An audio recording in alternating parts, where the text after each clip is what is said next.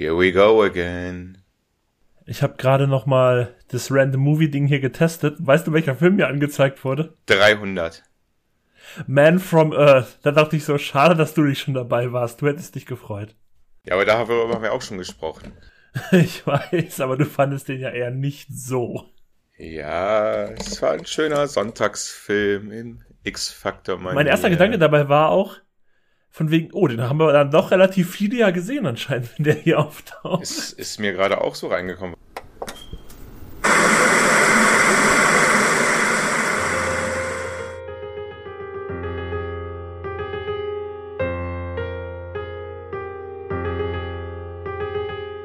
Willkommen bei den Filmfellers.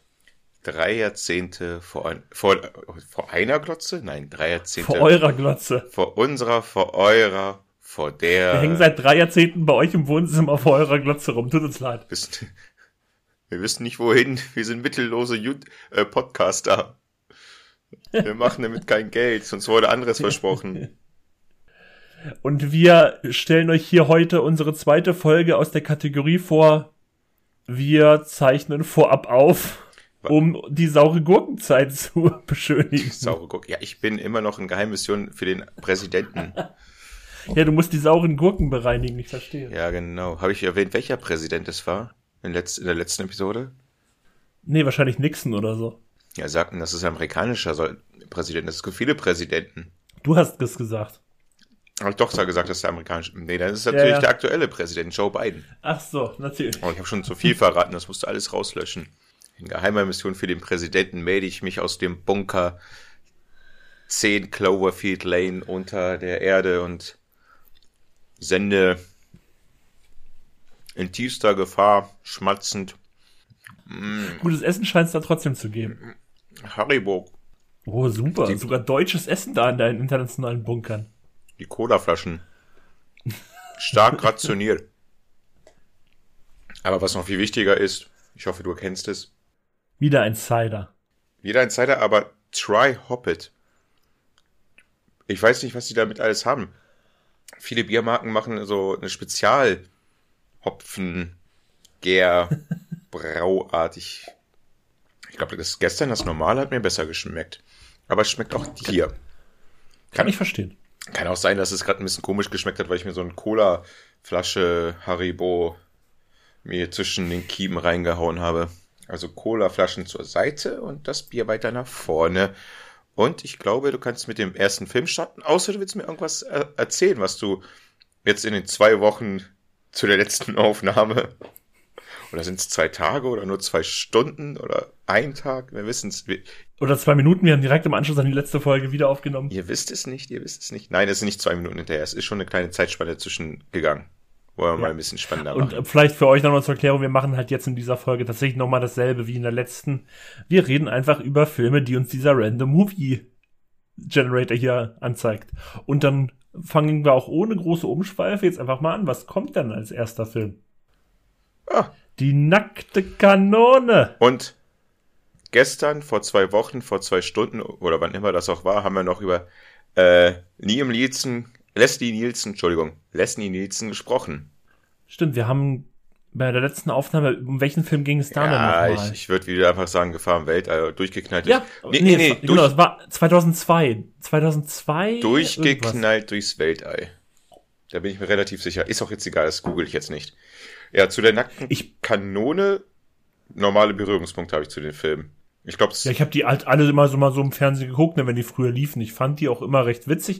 Das Geile an den Filmen ist, finde ich ja, die sind ja, letztlich sind es ja auch irgendwo diese krassen Spoof-Komödien. Was geil an denen ist, bei denen passiert ja immer was, ne? Spoof? Warte, warte, warte, stopp mal, stopp mal. Was meinst du mit Spoof? Jetzt musst du mich mal was. Naja, immer so ein bisschen was verarschend mäßig und so. Ja, okay.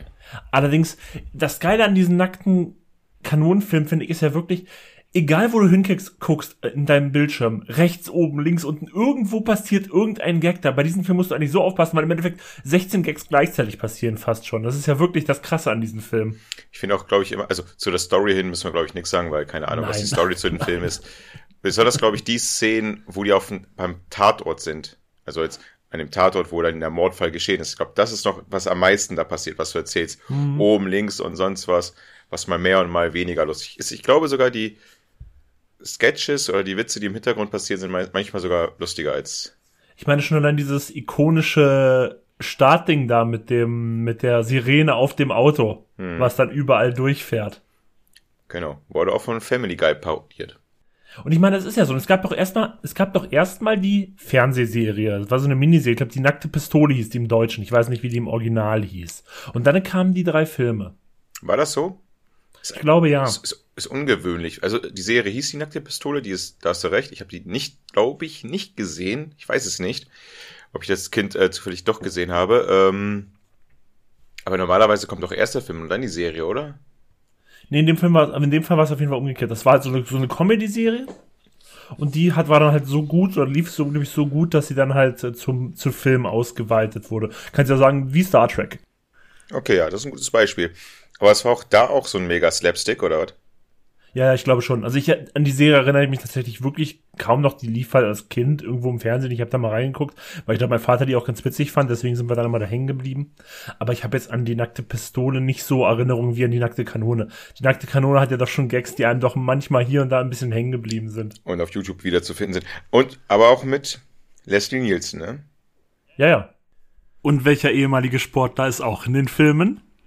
Kareem Ab. Nee, äh, äh O.J. Simpson. O.J. O.J., der Orange Juice. O.J. Simpson. Kareem Abdul-Jabbar spielt in einer verrückten Reise mit dem Flugzeug, ja. ne? Hast du, auch den, hast du die Filme gesehen? Die verrückte Reise? Ja, klar. und, und mit dem Weltall auch noch? Den Weltall nicht, den im Flugzeug ja. Ja. Waren eigentlich dieselben Sketche. Genau. und hier im Flugzeug war ja auch mit Leslie Nielsen. Hä? Der hat aber eine mhm. Nebenrolle gespielt. Ja, der Flugzeugfilm ist ja so, Plane, Airplane heißt glaube ich im Original. Der ist ja auch ein Ensemble-Film, der hat ja ganz viele verschiedene Rollen. Und Leslie Nielsen spielt einen der Gäste. Und der ist aber auch prominent, also er spielt auch, hat auch ein paar Szenen für sich. Okay. Ich kann mich jetzt nur an den Typen, der das Flugzeug dann steuert, erinnern. Wer war das denn genau, eigentlich? Karim Abdul-Jabbar ist ja der Co-Pilot. Ja, ja, aber wer ist der weiße Typ, der eigentlich der Taxifahrer ist? Der eigentlich nur kurz, der nur kurz ins, Tax ins Flugzeug mit reinspringt, um mit seiner Ex noch mal kurz zu reden, glaube ich. Ach, das sind immer so Witze, die ich am meisten mag. Nächster Film. The Two Popes. Die zwei Päpste. Ich weiß, der war teilweise Oscar nominiert mit Anthony Hopkins und Jonathan Price. Ich glaube, Anthony Hopkins spielt ja so gesehen Ratzinger. Entschuldigung, ein Film, der 2019 äh, mit dabei war. 2019 war doch keine große, große Konkurrenz, oder? Ich habe den nicht gesehen, ich kann den nicht beurteilen. Ich kann mir halt vorstellen, dass ich kann mir bei dem Film halt wirklich vorstellen, dass das so ein typisches Schauspielerkino ist, weißt du? Die beiden sind wahrscheinlich super als Schauspieler, aber der Film ist halt relativ ruhig. Da passiert ja nicht viel. Also mit Anthony Hopkins und Jonathan Price, ist das der Typ von Game of Thrones da? Jo, das ist der Hochspatz. Uah, dieser Wichser, der ist mir immer egal. Der, der, der spielt bestimmt Ratzinger, ne? Nee, der spielt den, den darauffolgenden hier, den. Ja, wer ist es? Wer ist es? Ich bin nicht so drinne im katholischen, generell im kirchlichen. Benedikt war Ratzinger, das weiß ich, aber wie heißt denn der jetzige? Der ist Argentinier, ne? Ja, genau. Oh, das weiß ich, aber ich weiß nicht, wie der, sein Papstname ist. Ja, den richtigen Namen kennst du auch nicht, Kollege. Papst Franziskus. Hast gegoogelt aber, ne? Nein, ich bin jetzt tatsächlich irgendwann mal drauf gekommen. Der wievielte? Das weiß ich nicht. Ich weiß, Benedikt war der 16. Kann das sein? Also Ratzinger war Benedikt der 16. oder so? Kann ja, das sein? Weiß ich nicht. Ist mir auch scheißegal, ey. Oh, wir haben noch nie über die Kirche hier gesprochen. Müssen wir auch nicht. Also gut, die Story, die treffen sich und labern irgendwie zwei Stunden lang. Naja, es geht ja, glaube ich, irgendwie auch wirklich darum, dass es ja eher selten ist, dass es zwei Päpste gibt, die am Leben sind. Weil es kommt ja selten vor, dass ein Papst zurücktritt. Eigentlich nie, aber Papst Benedikt hat's gemacht. Aber was da jetzt genau der Inhalt des Films ist, wie gesagt, ich habe den nicht gesehen. Ich weiß nur, dass der relativ okay wegkam. Auch wenn ich mir oben rechts die Wertung angucke, scheint der eine recht gute Bewertung zu haben. Aber ich kann dazu halt, außer das, was ich jetzt so weiß, nichts sagen. Deswegen gehen wir, gehen wir zum nächsten Film. Und der ist, den hatten wir schon mal. Und ich habe dir schon mal gesagt, dass ich den nicht gesehen habe. Es geht um Cool Runnings. Cool Runnings, Cool Runnings, Cool Runnings. Cool Runnings. Ich glaube, eigentlich kennt ihn jeder außer mein Filmfeller Ben. Verschiedene jamaikische Läufer. Ich meine, wann, wann ist der Film rausgekommen? 93, was soll ich sagen? Die wollen sich für die Sommerolympiade eigentlich qualifizieren. Bei dem, ich glaube, 400 Meter Lauf oder 200 Meter Lauf. Das weiß ich gerade nicht. Der eine stolpert, ganz doof zieht noch zwei hinterher und somit schaffen es diese drei Leute nicht zur Sommerolympiade. Äh, weiß ich, wo die war, irgendwie Anfang 90er halt logischerweise oder 80er, ist auch egal. Und jedenfalls, ich weiß gar nicht, wie sie dann drauf kommen. Auf der, ist ja alles auf Jamaika und auf der Jamaika lebt noch der gute alte, Gott, jetzt habe ich den Namen vergessen von dem Boy. John Candy. John Candy, rest in peace, auch schon lange tot. Ich glaube 95 ist er gestorben, ne? Also auf jeden Fall schon in den 90ern, ja. Kommt irgendwie auf Abwägen drauf, mit denen eine Bobmannschaft zu machen. Und somit schaffen sie auch dann am Ende doch die Qualifikation, dass sie in Kanada, ich glaube Vancouver, 88 die äh, Winterolympiade teilnehmen können. Und ich glaube sogar, dieses Team gab es sogar.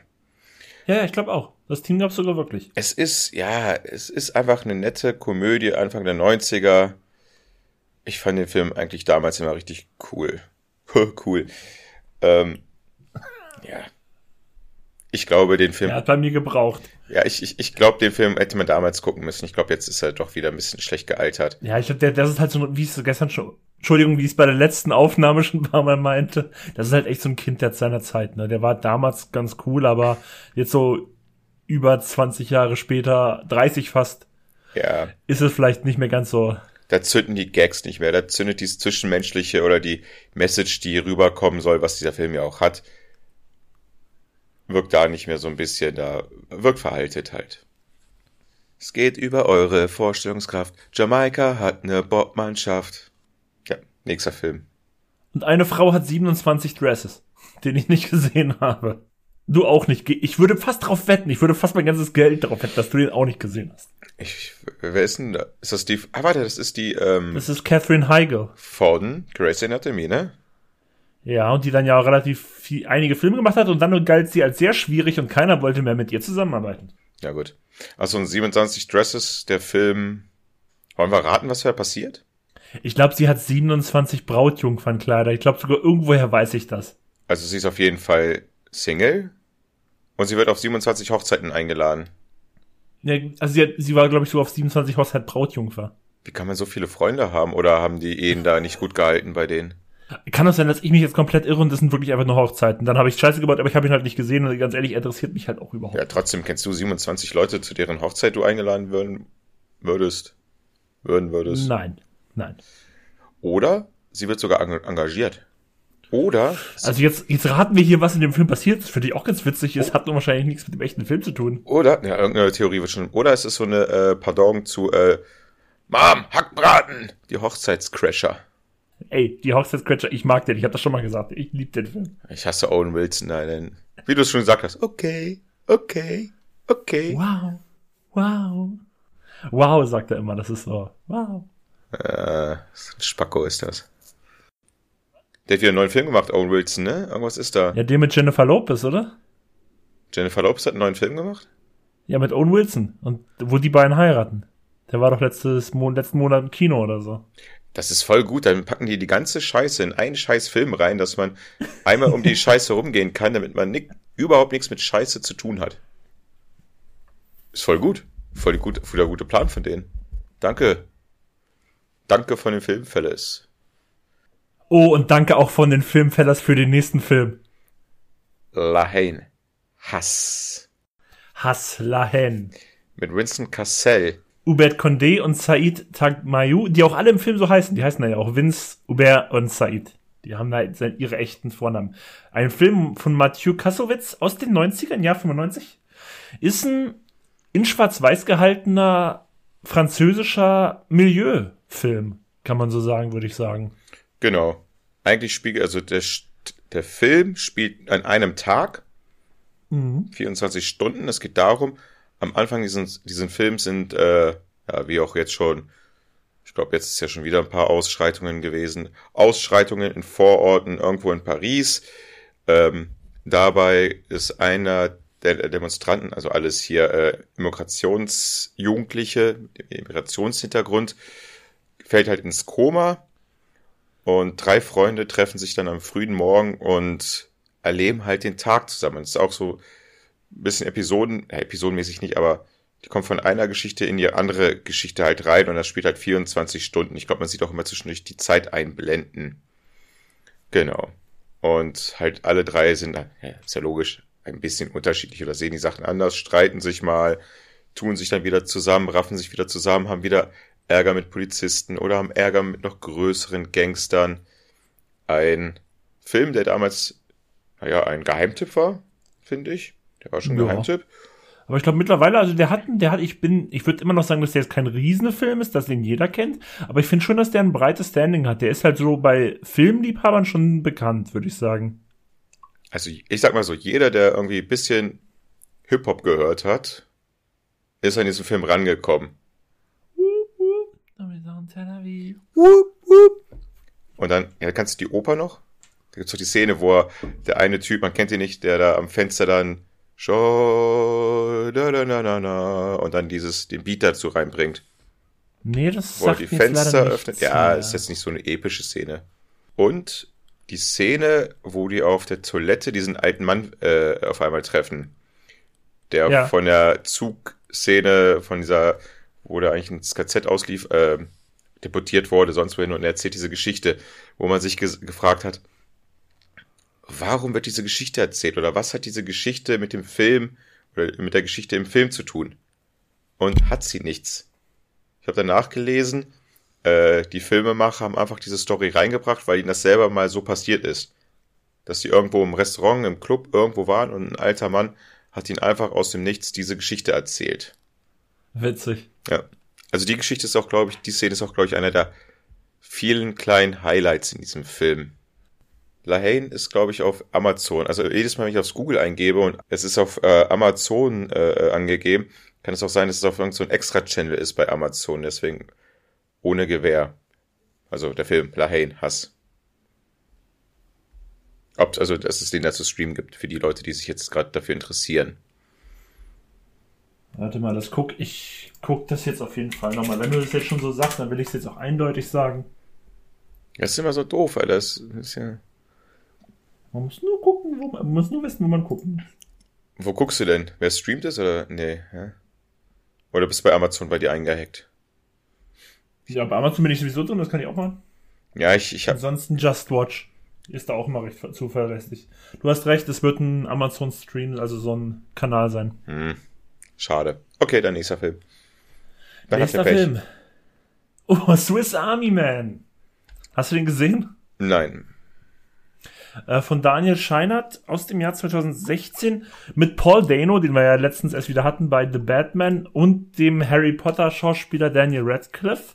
Es geht darum, dass ein Mann mit einer Leiche auf einer Insel strandet und dann mit dieser furzenden Leiche kommuniziert. Und wie der Name schon sagt, Swiss Army Knife ist ja so gesehen das Schweizer Armeenmesser. Und er benutzt halt diese Leiche für alles Mögliche. Und deswegen, er ist der Swiss Army Man, also die Swiss Army Leiche. Also er benutzt die wirklich für alles in diesem, in diesem Film. Ja, aber wie soll das funktionieren? Oder wie funktioniert das? Der Film ist nicht, also der ist. Ist er halt unrealistisch halt oder ist er eklig?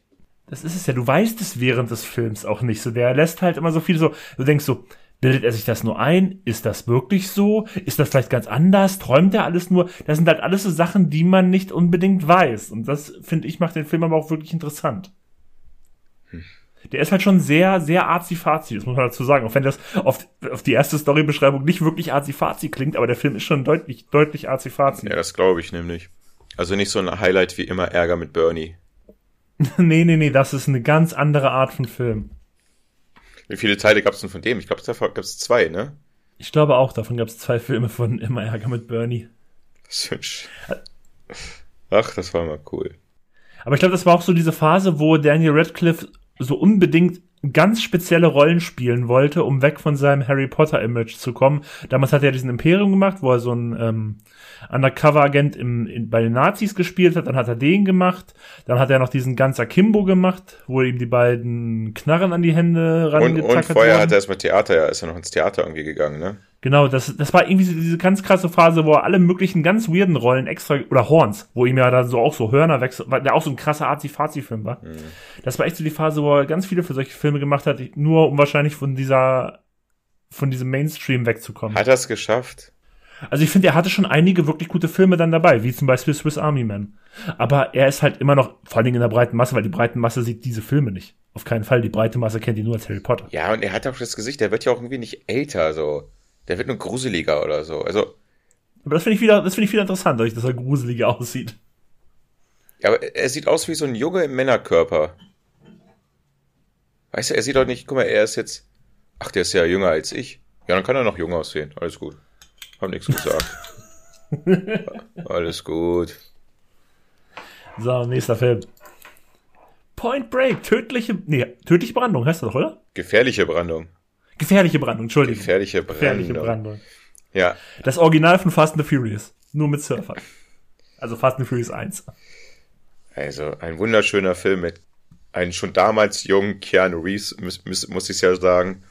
Und Patrick Swayze mit langen, tollen, blonden äh, Haaren. Cat, äh, Keanu Reeves, Polizist oder FBI-Agent, ist glaube ich scheißegal. Also, sorry, so wie ich das wirklich gerade gesagt habe, die Grundstory ist, also wenn ihr Fast and the Furious 1 vor Augen habt, ist es die komplett selbe Grundstory, nur mit Surfern statt Tuner-Szene. Also wirklich, äh, Keanu Reeves spielt einen Undercover-Cop. Die vermuten halt, dass ähm, gewisse Räuber aus dem Surfer-Bereich ähm, kommen und deswegen schleust er sich da ein, äh, baut Vertrauen bei denen auf, wird immer ein bisschen mehr in Vertrauen auch gezogen und ist dann irgendwann auch dabei, aber freundet sich auch sehr mit dem charismatischen Anführer an. Und so und so geht's dann halt auch weiter. Das ist, die haben schon sehr starke Parallelen, gefährliche Brandung und der erste Fast and Furious Teil. Genau. Raum halt Banken aus statt äh, LKWs auf offener Straße. Genau. Logisch. Oh, das ist aber cool, wie sie die Banken ausräumen mit ihren Masken von den alten Präsidenten. Das ist einfach so eine coole, ikonische Sache irgendwie. Das ist im ja. Kopf geblieben. Und wo es dann schiefgegangen ist, haben sie die Präsidenten, als sie die Präsidenten gewechselt haben, glaube ich. Ja. Das weiß ich gar nicht mehr so. Man, man soll die Masken nicht wechseln. Das war auch genauso wie bei, ähm, oh Gott, wie heißt denn der Film mit den schwarzen Mädels, die auch die Bank überfallen? Ah, du meinst, äh, nee, Set It Up, nee, das war das Lied. Set It Up, oder hieß der so? Set It Up? Set It Off nennen Ja, doch, Set It Up hieß der, glaube ich.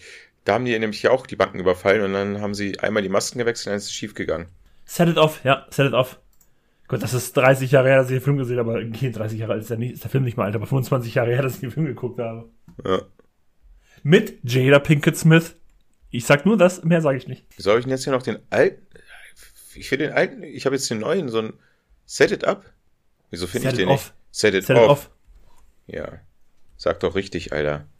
Hab ich doch schon ein paar Mal jetzt. Nein, du hast Set It Up die ganze Zeit gesagt, glaub mir auch. Jada Pinkett Smith. Oh Gott, was war die noch? Jada Pinkett Smith, die war jetzt letzte Woche in den Nachrichten. Ja. Wie der hat die. Hm. Ich kann Damals hat sie noch so lange Haare. Ich mehr sage ich nicht. Ich kann mich nur an, an Queen Latifah erinnern. Und der Film ist von F. Gary Gray, der auch Boys in the Hood gemacht, nee, doch, Boys in the Hood gemacht hat. Na gut, aber wäre denn jetzt gefährliche Brandung oder äh, wo sind wir denn jetzt wieder? Nee, set it off. Set it off. Set it off ist von F. Gary Gray und der hat ähm, Boys in the Hood gemacht und der hat auch zuletzt Straight Outta Compton gemacht. Der hat ein Fable so für äh, schwarzes Kino. Ja. Gefährliche Brandung, jetzt muss ich wieder zurückgehen bei gefährliche Brandung. Da hat hier auch der Schlagzeuger von den, äh, ah nee, Quatsch, der Sänger von Red Hot Chili Peppers mitgespielt. Anthony Kiedis spielt er mit? Das wusste ich gar nicht mehr. Und Jen S. McKinley, der Mr. Cox von Scrubs. Der in erstaunlich vielen Filmen in den 90ern mitgespielt hat. Ja. Unter anderem auch bei Platoon, was wir in der letzten Episode vor mhm. zwei, zwei Stunden, zwei Wochen, zwei Tagen, einen Tag aufgenommen hatten. Ja, sollte zu Gefährliche Brandung nicht sogar ein Remake rauskommen? Da ist es rausgekommen, vor ein paar Jahren ist ein Remake rausgekommen. Das ist so miserabel gefloppt und war wohl mega scheiße. Ich hab's nicht gesehen. Mhm. Aber das war dann auch nicht mit Surfern, das war dann so mit Skydivern oder so. Okay, alles klar. Ja, hier steht auch gefährliche Brandung auf, Pro, auf Amazon Prime. Keine Ahnung, ob es wieder. Das sind die Filme, warum wir Filmfellers geworden sind. Ja, der ist von Catherine Bigelow, die ja, ich glaube damals, als damit äh, Tödliches Kommando, Hurt Locker, erstmal war Catherine Bigelow lange, lange Jahre die Ehefrau von James Cameron. Erstmal schon Chapeau dafür, dass sie das ausgehalten hat.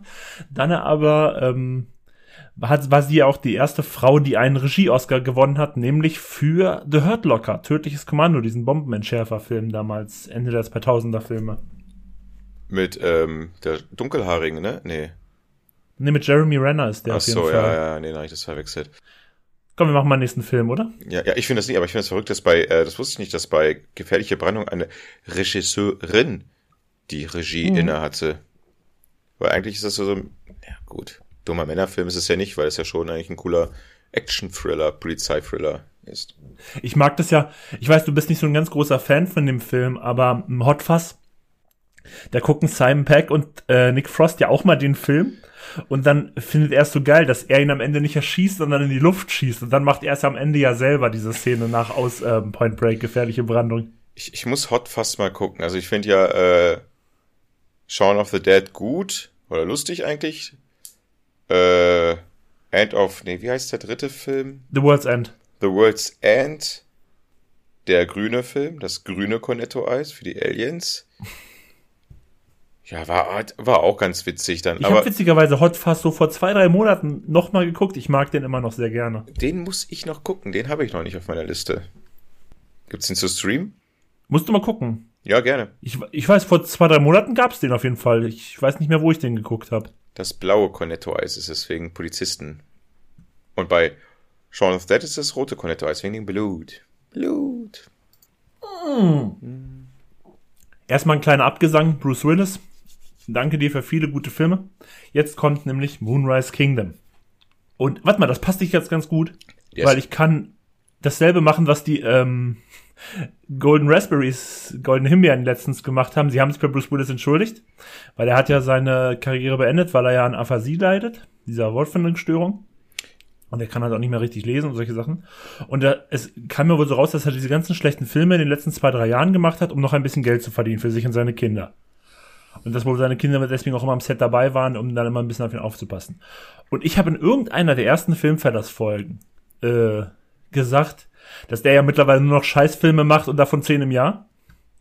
Und irgendwie stimmt es ja auch, aber er macht ja auch kein Hehl raus, er hat's halt gemacht, um noch ein bisschen Geld zu verdienen. Und ganz ehrlich, ey, das respektiere ich. Und dann wünsche ich mir jetzt einen schönen Ruhestand. Das, ähm, zwei Sachen. Also, das hatte ich letztens hier in diesem Haushalt, in meinem Anwesen, diese Diskussion ja auch. Wurde ich gefragt, äh, hallo, lieber Filmfeller, wieso macht der denn eigentlich so viele Filme? Da muss er schon steinreich sein. Ich so, ja, das Geld kann auch schnell weg sein, beziehungsweise man weiß ja nicht, für wen er das alles finanziert. Und deswegen, ne, das ist halt, weil manche, dadurch machen viele Schauspieler unglaublich viele Filme, wo man sich denkt, ey, Alter, die schaffe ich ja nicht mal alle zu gucken. Wie im Nielsen, Aber wo- er, Ja. Samuel L. Jackson müssen wir gar nicht drüber erst reden. Ne? Aber du musst, kannst du mal uns oder mir auch die Krankheit, ich habe bis jetzt noch nicht die Krankheit gegoogelt, die er hat. Na, ich, ich weiß auch nur das, was ich so durch Hören sagen weiß. Also ich bin da wirklich nicht so drin. Also ich weiß, Aphasie ist eine Wortfindungsstörung. Das wusste ich vorher schon. Aber es gibt da wohl verschiedene Ausprägungen mit, dass man teilweise auch gar nicht mehr richtig lesen kann, dass man Wörter nicht mehr verarbeiten kann, die man liest oder auch die man sprechen soll. Also das kann ganz unterschiedliche Ausprägungen haben. Deswegen möchte ich mich da jetzt nicht mal, nicht jetzt irgendwie was ins Blaue. Ja gut, aber da hast du ja schon mal das Allgemeine, also ein bisschen, mir ein bisschen was näher gebracht. Weil ich habe es noch nicht gegoogelt, null. Okay, wenn wir jetzt über schlechte Bruce Willis Filme geredet haben, dann reden wir doch jetzt mal über Moonrise Kingdom hier, der uns angezeigt wurde, denn ich mochte den wirklich sehr gerne. Es ist halt wieder ein Wes Anderson Film und Wes Anderson macht ja immer so, ich sag mal so quirky Filme, so French Dispatch, The Grand Budapest Hotel, all diese Sachen, ähm, Darjeeling Limited, Unlimited, ich weiß, United, ach keine Ahnung. Also die man Ähm, eigentlich, die man eigentlich guckt, dabei französische Zigaretten raucht und dabei noch Genau. Wein und äh, sowas halt. Genau, ne? Royal Tenenbaums. Und hier geht's halt darum, ist auch wieder mit ganz vielen großen Schauspielern. Francis McDormand ist noch dabei, Sam Rockwell, nee, gar nicht Edward Norton oder Sam Rockwell, einer von beiden ist auf jeden Fall noch dabei. Und es geht mir darum, dass ähm, auf so einer kleinen äh, Insel in Neuengland, irgendwie so bei Pfadfindern, ein Junge und ein Mädel, glaube ich, irgendwie ausreißen und dann zusammen dann so ein Abenteuer erleben und alle auf der anderen auf der Insel suchen die halt. Und ich mochte den Film, der war super charmant, der war herzlich, der war witzig, der hatte dieses typische Wes Anderson-mäßige, so viele bunte Farben, viele sehr schön ausgeleuchtete Bilder, sehr viele quirky Charaktere. Und der, der war einfach super sympathisch. Und das war ein wirklich schöner Film. Aber storytechnisch ist der, sag ich mal, nicht spannend. Es ist ja wirklich nur, dass du den guckst und dich von den Filmen, äh, von den Bildern halt so ein bisschen wirklich verzaubern Genau. lassen. Wes Anderson-Filme haben ja nie die große Story, sag ich mal, sowas wie The Royal Tenenbaums oder hier, wie hieß denn der mit Bill Murray, wo er denn in dem U-Boot ist, ähm, die Tiefseetaucher. Das sind ja nie so große Story-Sachen. Ist Das das, sind ist, das der, so, ist, ist das der Film, wo Joe Cousteau nachspielt? Ist so ein bisschen, Oder- nee, Steve Zissou, aber das ist so ein Jacques Cousteau-Verschnitt. Ja, Hallo, ja, der hat genau. eine rote Mütze drauf und die rote Mütze hatte Jean Coston, Alter. Ich habe den damals Ja, immer im genau- Fernsehen genau geguckt den und das ist. Jean Coston. Es gibt nur einen Taucher. Das ist Jacques John. Cousteau, nicht John. Ich habe Jock gesagt. Ach so, Jacques, okay. Das spricht man aus dem Teil, aus dem er kommt, in Frankreich so aus. Warst du da? Kannst du es beweisen? Nein, also Klappe zu, nächster Film. Penner, du. Der wird ausgesprochen wie Jacques Villeneuve. So, nächster Film. Jacques Villeneuve, bester Rennfahrer. Nächster Film. Nächster Film. äh. Saturday Night Fever. Jetzt krieg ich Bee Gees Vibes. Mit John Travolta von 77. Ja, ich glaube, ich habe ihn nicht gesehen. Ich habe ihn nur zum Teil mal gesehen. Ich habe mir letztens mal die Story dazu durchgelesen. Der ist eigentlich gar nicht so, so, so leichtfüßig, wie man das irgendwie so, so denken würde, ne? Nee, Der nee, ist irgendwie nee. bitterer. Da geht schon ziemlich um Gewalt. Ich weiß nicht, ob da jemand stirbt, aber es geht auch um Vergewaltigung und sonst was. Also, Ja, und es geht auch vor allen Dingen so um so einen, der eigentlich im Leben nichts hat, außer halt dieses Herausgehen und das wird auch schön drastisch gezeigt. Ich habe den mal gesehen vor 15 Jahren, irgendwie im Nachtprogramm auf RTL 2 oder sowas, aber das ist schon so lange her, wahrscheinlich hatte ich da einen im Tee, deswegen erinnere ich mich nicht mehr richtig.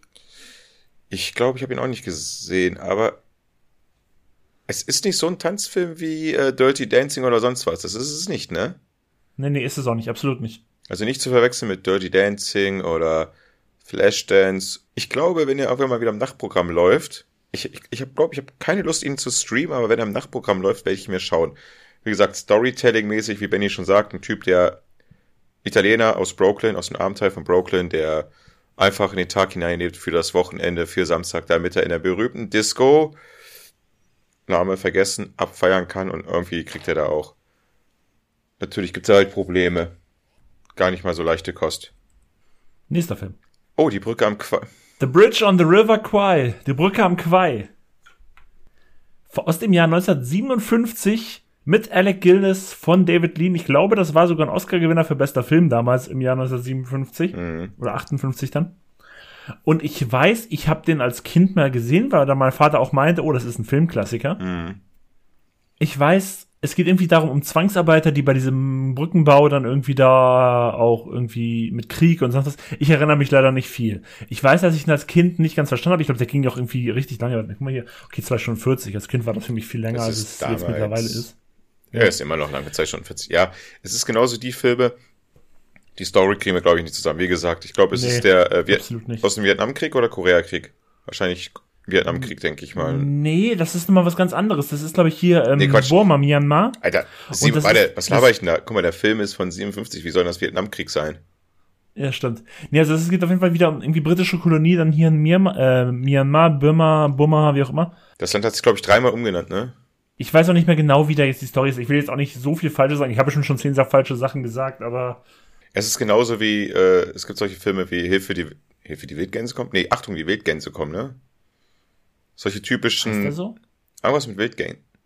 Ja, ja, aber ich weiß gerade nicht. Alter, Ich meine jetzt nicht Amy und die Wildgänse. Ich, ich, ich weiß, welchen du meinst, aber ich weiß gerade auch nicht, wie der Name ist. Jetzt, wo ich gerade den Trailer sehe zu der Brücke im Quai, da ist doch auch dieses Lied draus, wo, jetzt, wo ich gerade den Trailer hier sehe, dieses, ähm, dieses gepfiffene Lied. Ich kann halt nicht pfeifen, so will ich jetzt vormachen. Nein, Nein, nein, dieses, dieses, das nee, machen die doch da immer so als Marschmusik, glaube ich, in dem Film. Ja, ja, ja. Aber dann finde ich, ich finde, das passt nicht, weil diese Melodie ist eher so, so Comedy-mäßig wie dieser Film, wo die das Boot, das U-Boot rosa anstreichen oder der Typ auf einer einsamen Insel, was solche Komödien. Also ich weiß zum Beispiel dieses Lied, das, das pfeifen sie ja auch in The Breakfast Club, hatten wir ja in der letzten regulären Folge, Mhm. als einen meiner Filme.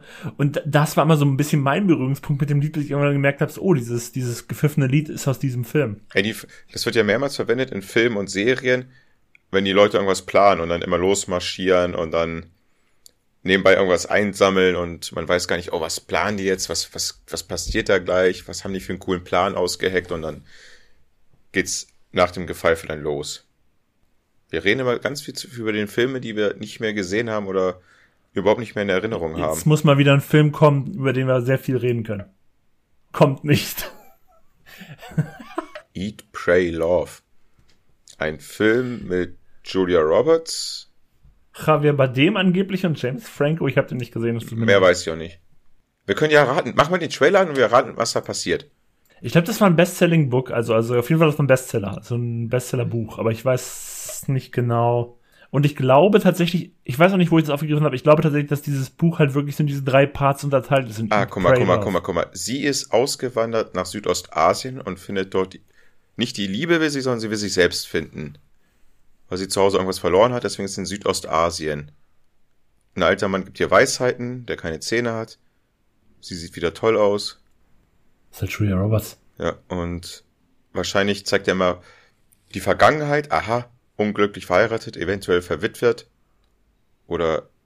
Mit Mr. Manhattan, nee, Dr. Manhattan, wie auch immer. Sagst du verwitwet oder er ist fremdgegangen? Was sagst du? Verwitwet. Sag ich auch. Das muss richtig tief traurig sein, ne? Und am Ende trifft sie einen anderen Mann da irgendwie dann. Aber ich weiß nicht, ob die zusammenkommen. Aber ich finde ja, wir haben den gut erklärt, den Film, glaube ich. Okay. Ja, wir lassen es jetzt einfach so stehen. Wir lassen das so stehen. Wir lassen das so stehen. Pray Love. Sword. Also heute haben wir echt nicht so Glück. Beim letzten Aufnahme hatten wir ein bisschen mehr Glück. Nee, irgendein Film mit Angelina Jolie. Ich glaube, das Ich weiß sogar, dass ich bei dem damals im Kino war.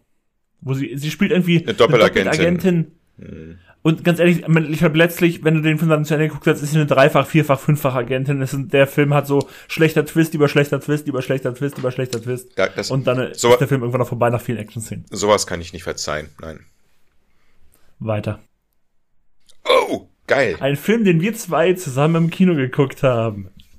Weißt du, ich bin gestern, wo ich, wo ich heute Euro-Jackpot spielen gegangen bin, weil ich, heute ist ja wieder Dienstag, vielleicht bin ich ja schon Millionär. Ähm, habe ich drüber nachgedacht, dass unser letzter Film gestern nicht Rocky Balboa, Balboa war. Balboa? Balboa war. Fand ich ein bisschen schade im Endeffekt. Und jetzt kommt Creed. Ja, und da, dann passt es ja, das, hat, das haben wir, glaube ich, schon mal in irgendeiner Folge erwähnt, dass seit Rocky Balboa haben wir alle Filme aus dieser, so gesehen, aus diesem Universum ja zusammen im Kino geguckt. Rocky Balboa, Creed und Creed 2. Aber ich mag die, ich mag die Creed-Filme. Ich, ich, du weißt, ich bin ein Riesenfan der Rocky-Filme. Ich finde, die, die, die irgendwie kicken nämlich. Die haben einmal diesen Sportfilm-Aspekt, den ich super mag. Ich mag diese Figur Rocky. Ich mag dieses melancholische, was die Figur Rocky irgendwie immer mitbringt. Und deswegen mochte ich Rocky Balboa, deswegen mochte ich Creed, deswegen mochte ich Creed 2, weil es einfach dann diese Rocky-Geschichte nochmal auf eine neue Ebene hebt, weil es eine andere Figur an den Mittelpunkt stellt und äh, Rocky ist halt nur noch so ein bisschen Beiwerk als Trainer. Und was mich ja damals sehr gefreut hat, dass Sylvester Stallone ja für den ersten Creed dann sogar ähm, einen Golden Globe als bester Nebendarsteller bekommen hat. Das fand, hat mich für ihn einfach gefreut, weil Rocky ist halt irgendwie so eine, so eine Rolle, die mich mein ganzes Leben lang so als als Gucker, ich habe die so gerne geguckt, die Filme begleitet hat. Deswegen hat es mich für mich gefreut, dass es nochmal so, so ein Aufgab mit dem ersten Rocky hatte er sogar schon Oscars gewonnen und dann, dass es mit dem ersten Creed dann auch nochmal so, auch so nicht nur bei den Zuschauern gut ankam, auch bei den Kritikern gut ankam, dass ihn viele Leute dafür gelobt haben. Irgendwie hat mich das für ihn gefreut. Also ich war da irgendwie wirklich so ein bisschen so, hier in meinem Herzen war ich irgendwie dabei. Also du musst, eigentlich kannst du sagen, dass du richtig viel Glück hattest, dass dieses ja, Remake nicht, aber dass diese Fortsetzungen so geglückt sind. Ja, genau. Ich muss sagen, Rocky Balboa hat mir damals Spaß gemacht. Also kurze Story, Rocky Balboa, äh, Ex-Boxer, war jetzt zu alt, boxt am Ende gegen den aktuellen Weltmeister. Ja, das war irgendwie so ein Showkampf, irgendwie so eine Simulation und da haben sie gesagt, dass er gewonnen hätte. Genau, weil der aktuelle Weltmeister da ähm, unbeliebt ist, keine richtigen Gegner hat und komischerweise in der Zeit, wo der Film rauskam, war es in der wahren Boxfeld gefühlt für mich als Halbbox-Gucker genauso, dass es keinen coolen, außergewöhnlichen Boxer da irgendwie gab. Zumindest kam es mir so vor. Deswegen hat der Film auch ein bisschen den Zeitgeist, glaube ich, entsprochen. Der hat ein bisschen Spaß gemacht. Natürlich war es ein bisschen unrealistisch, dass am Ende so ein alter Typ gegen einen aktuellen Boxer geboxt hat. Ja, das haben sie ja versucht, irgendwie so damit so ein bisschen zu erklären, dass er sich ja direkt in der ersten Runde die Hand gebrochen hat, der Boxweltmeister. Und das ist dann deswegen ein bisschen ausgeglichener war, der ganze Kampf. Ja, aber warum haben sie es überhaupt gestartet? Also, so, klar, als Schaukampf, aber. Genau, da, es sollte ja ein Schaukampf sein. Dafür hat mich umso mehr dann Creed überrascht, positiv überrascht. Der Sohn von Apollo Creed, den ehemaligen, aber auch viel, eigentlich den Freund von Rocky dann. Die waren, genau. ja, die waren ja nur sportliche Gegner. Ähm, die sind ja Freunde dann geworden. Und er nimmt den Sohn unter der Fittiche, Apollo ist ja gestorben, das kann man ja sagen, im vierten Teil. Und somit sind zwei gute Teile noch rausgekommen, die für mich irgendwie eins ist. Ich kann die gar nicht mehr so richtig auseinanderhalten, ja. ehrlich gesagt. Ich weiß noch, dass ich das damals cool fand. Ich, ich, ich weiß, weil wir reden ja jetzt ja eigentlich über Creed 2, weil das der ist, der uns angezeigt wurde. Der hat ja da diese Szene drinne, wie dann da, also das war ja vorher klar, dass Creed 2 wirklich das letzte Mal sein wird, dass Sylvester Stallone als Rocky auftritt. Und der hatte dann ja diese Szene, wo sie dann da in der Wüste trainiert haben, wo er so ein irgendwie, das war so mitten im Film. Das war so irgendwie vor dem letzten Kampf. Das war jetzt nicht so super zum Schluss. Das war irgendwie so mitten im Film, wo man schon gemerkt hat, so das ist jetzt hier so ein bisschen so der Abgesang auf die Figur Rocky Balboa. Ab sofort steht halt Adonis Creed so gesehen alleine ohne ihn da. Das ist jetzt hier so der Abschied von Rocky. Und das fand ich irgendwie cool. Das hat mir gefallen. Kann ich mich gar nicht mehr erinnern. Komischerweise. Oh, und jetzt, wo ich das hier nochmal sehe, ich weiß, ich weiß, das ist komplett eigentlich, ähm, das ist jetzt überhaupt nicht groß in den Film, aber ich mag es tatsächlich in Creed 1 und Creed 2, dass ja ähm, der Love Interest von Creed, von Adonis Creed, äh, hier gespielt von Tessa Thompson, ich habe jetzt vergessen, wie ihre Filmrolle heißt, dass die ja auch diese Hörprobleme hat und dass sie das ja auch immer so ein bisschen mit einbringen, dass sie ja eigentlich Sängerin ist, aber trotzdem äh, schwerhörig ist und sowas. Und ich finde es irgendwie cool. Ich, ich mag diese, ich mag diese Nebenstory irgendwie. Ich weiß auch nicht warum. Ich, ich finde die einfach schön. Hat sie im wahren Leben auch diese Behinderung oder was? Nee, nee, die Schauspielerin nicht, nein. Ach so. Also ich sag mal so, das war eine Liebesgeschichte, die mich jetzt gar nicht mal so gestört hat da in dem Film. War eigentlich ganz süß anzusehen, wie die beiden da sich ja. finden und ich glaube auch zwischendurch wieder streiten. Ach, was weiß ich. Aber die Mutter von Apollo Creed ist doch die Mutterfrau ja. von Bill Cosby. Das kann sein, aber es ist auf jeden Fall, glaube ich, auch die Frau aus den alten Rocky-Filmen, ja. die dann Creeds Frau gespielt hat. Ja. Die hat sich, die hat sich ja gehalten, ey. Ich meine, einmal das Alter und dann das Schauspieler mit Bill Cosby. da haben die die, die, die Roofies, die er ihr verabreicht hat, irgendwie so jung gehalten. Böse. Aber ich glaube, sie war damals nicht Bills Zielgruppe. Nächstes Film. War die damals schon zu alt oder was? Ich weiß es nicht. Das war jetzt einfach nur so gesagt. Ach so. Auf welche, Der nächste Film. Warte, nee, das müsste ich mal ganz kurz klären. Auf welche Zielfrauen hat Bill Cosby so gestanden? Wen hat er denn da so vernascht? Vernascht ist, glaube ich, das falsche Wort. Das ist irgendwie alles so falsch, dass wir jetzt darüber reden. Okay. Wir überspringen mal mit Cosby und gehen äh, zu Bambi. Ganz kurz. Ja, aber ich. Habe ich nicht gesehen. Ich habe sowieso, glaube ich, in meinem ganzen Leben, glaube ich, nur fünf Disney-Filme gesehen. Wenn überhaupt. Ich habe den als Kind gesehen. Und klar, man, als Kind heult jeder, wenn Bambis Mutter stirbt. Ich meine, wer kennt die Stories nicht? Aber wenn ich jetzt sagen würde, ich erinnere mich da wirklich an noch an was, ich erinnere mich an Klopfer, den komischen Hasen und ich erinnere mich, dass Bambis Mutter stirbt und da hört es auch schon auf und ich glaube, es tut mir leid, wenn ich jetzt euren Herzensfilm angreife, aber ich will da auch nicht weiter drüber reden, also gehen wir einfach weiter. Gehen weiter. Die Filme waren immer ultra kurz, ne? Ja, die alten Disney-Filme waren noch sehr kurz. Jetzt sind wir bei Super 8, über den wir letztens erst geredet haben, nämlich als wir über den Trailer zu Nope geredet haben, weil du irgendwie Angst hast, dass der in die Richtung gehen würde. Aber ich glaube das ja überhaupt nicht. Ich glaube, Super 8 ist eine andere Art Film. Ja. Super 8 äh, von 2011. Äh, ist er von Steven Spielberg sogar? Ja, nee, ne? von J.J. Abrams. Aber Steven Spielberg hat doch da bestimmt da hinter, hinter seine Schulter geguckt. Kann sein mit Elle Fanning, die ja auch schauspielerisch in dem Film gefühlt alle an die Wand spielt. Siehste Produktion, Steve Bild, äh, Steve, Steven Spielberg. Jetzt hast du mich durcheinander. Was hat Ellen Fanning gemacht? Ellen Fanning? Ja, die einfach schauspielerisch einfach jedes andere, jeden anderen Kinderdarsteller in diesem Film an die Wand spielt.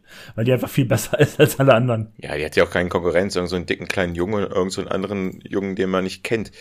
Ähm, und mit Kyle Chandler, ja, zur Story hin, ja, was ist das? Ach so, Ende der 70er Jahre, Kleinstadt, irgendwas Mysteriöses, Mysteriöses passiert. Die Kinder werden Zeuge davon, einem, nämlich einem Zugunglück. Das Militär kommt in die Stadt, es wird ein bisschen abgeregelt und die Kids machen sich selber auf die Spur, was da denn da wirklich passiert ist. Ja, das war halt letztlich, das war wirklich, war es ein Rip-Off 2011 von ganz vielen 80ern, Kinder, Science-Fiction, leichten Gruselfilm, die unglaubliche Begegnung der dritten Art, E.T., all dieser Kram. Joey. Goonies auch ein bisschen. Ja. Und ähm, tatsächlich, ich weiß, der kam nur so mittelprächtig weg. Eigentlich viele hatten einige Sachen an dem auszusetzen. Hat mich mega überrascht. Ich dachte, der Film wird voll der Hype, weil ich bin damals so ins ich Kino mochte gegangen. Den. Ich habe mich da wieder als kleiner Junge gefühlt. Und auch diese, diese, die Sachen, die sie gezeigt haben, die Kinderzimmer, so alles, was so, ich habe da nicht drauf geachtet, was die äh, Jungs und Mädels da in diesem Film noch machen, sondern ich habe auf das Kinderzimmer drauf geachtet, was für Details da ist, was für Kinderspielzeug da rumliegt. Weißt du, was ich meine? Wie sie die 80er Jahre Ja, da ja. wieder nachgebaut haben. Oder 70er, 80er hat er dazwischen gespielt. Also ich fand den Film, ich weiß nicht, ob ich ihn nochmal gucken werde, aber damals fand ich ihn Ich auch. toll.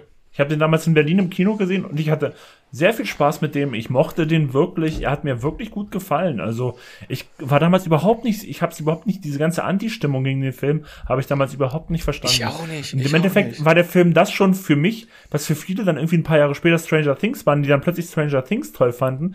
Ich fand, ich mochte Stranger Things auch, auf jeden Fall. Aber ich fand den, der war schon direkt der Vorläufer und ich fand den auch super. Also ich verstehe, hab gar nicht den Hate nicht verstanden. Kann man den Film mit Kindern gucken? Hm, das weiß ich halt nicht mehr. Ich habe ihn ja damals auch nicht mehr gesehen. Ich kann es nicht einschätzen. bisschen brutal ist er, glaube ich, schon. Also, ich sag mal so, diejenigen, die sich mal einen schlechten Tag hatten und sich wieder an ihre Kindheit erinnern wollen, macht Super 8 an.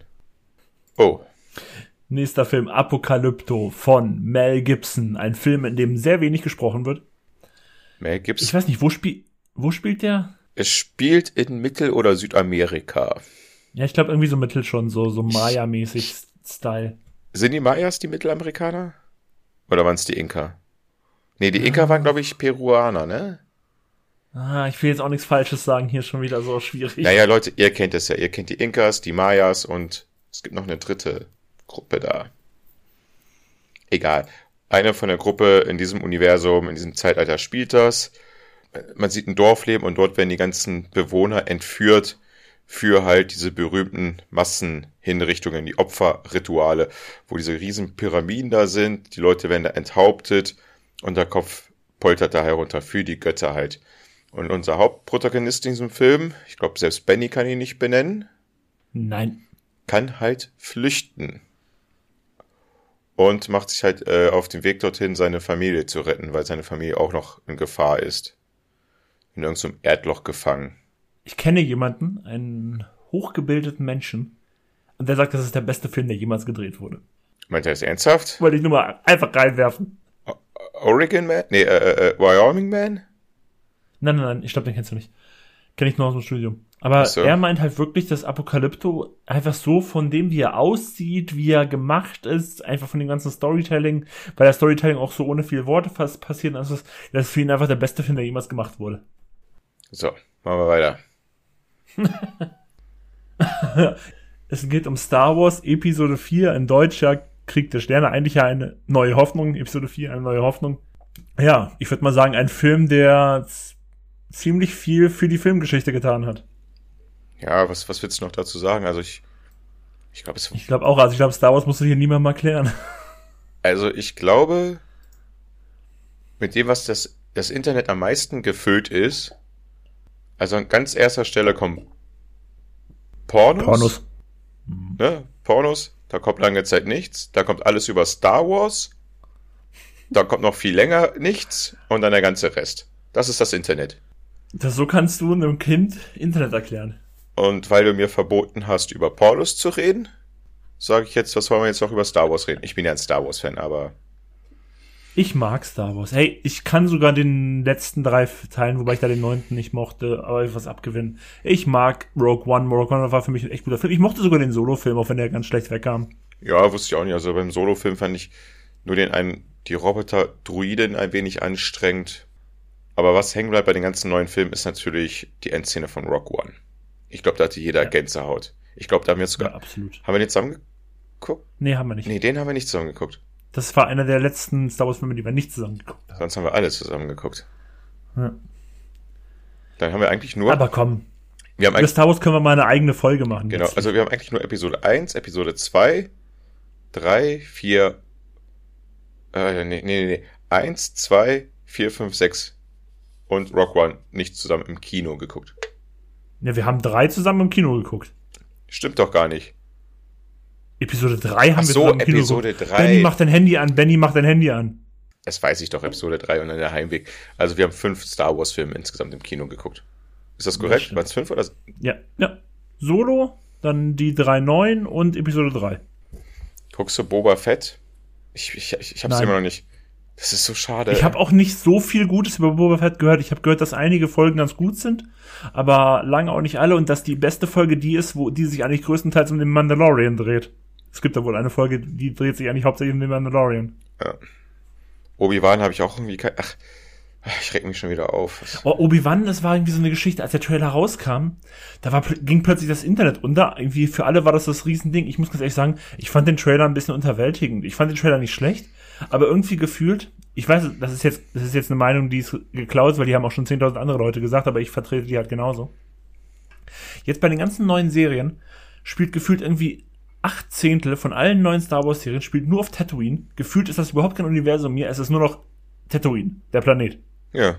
Es spielt alles nur noch auf dem Sandplaneten. Und das ist irgendwie nicht mehr dieses Star Wars, was man von früher kennt, so neue Welten, hier ein Pla Planet, da was Interessantes. Es ist einfach alles nur Sandplanet Tatooine. Deswegen interessiert mich jetzt auch nicht Boba Fett, weil die Trailer, die ich gesehen habe, es ist immer die streckige Sand, hm. Wüsten, Area. Ja, das finde ich. Irgendwie haben die da keine Ideen. Die bleiben auf diese Western-Nummer da, glaube ich, ein bisschen hängen. Und das hm. wird zum Problem. Weiter. So, next movie. ich sag dazu nicht. Es ist Drive, wurde angezeigt. Ich habe schon mal gesagt, dass Drive zu meinem absoluten Lieblingsfilm gehört. Hört unsere Sneak-Folge. Da habe ich und auch Dennis ausführlich über Drive gesprochen. Wir senden euch einen Nightcall und gehen zum nächsten Film über. und wir sind wieder beim Film, über den wir schon gesprochen haben, nämlich jetzt sind wir bei Creed 1. Also heute, jetzt ist das sehr witzig mit den nächsten Movies. Ich, ich nick nur noch mit dem Kopf. War gut, dass ich Creed und Rocky Balboa schon alles in eins gesagt habe. So können ja, wir gleich genau, deswegen können wir gleich zum nächsten Film äh, weitergehen. Gern geschehen an dieser Stelle, du Pen. Oh! District 9. Oh, ich glaube, ein Film, worüber uns wir erst einmal oder ich glaube, wir haben uns wirklich schon über District 9 unterhalten. Haben wir uns schon mal über den unterhalten? Ich weiß es gar nicht. Also, wir müssen äh, den Film kurze Story packen, oder?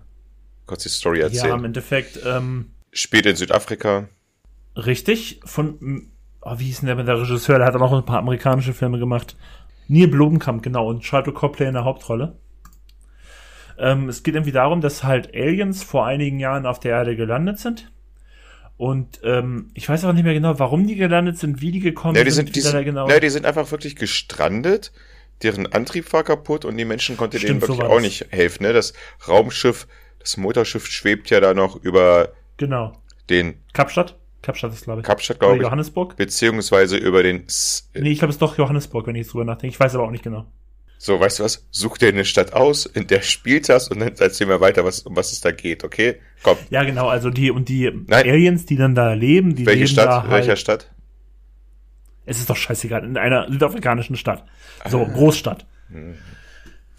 Und die leben da halt in einzelnen Bezirken, in diesem Fall halt der District 9 in denen sie halt so ein bisschen eingefächert werden. Das ist halt ein leichtes, ist halt einfach ein Ghetto. Es ist halt einfach so ein ich, leichtes. Nee, ich würde sogar nicht, das ist ich würde nicht mal sagen Ghetto, ich würde sagen eher so Favela-mäßig, so Rio de Janeiro-mäßig.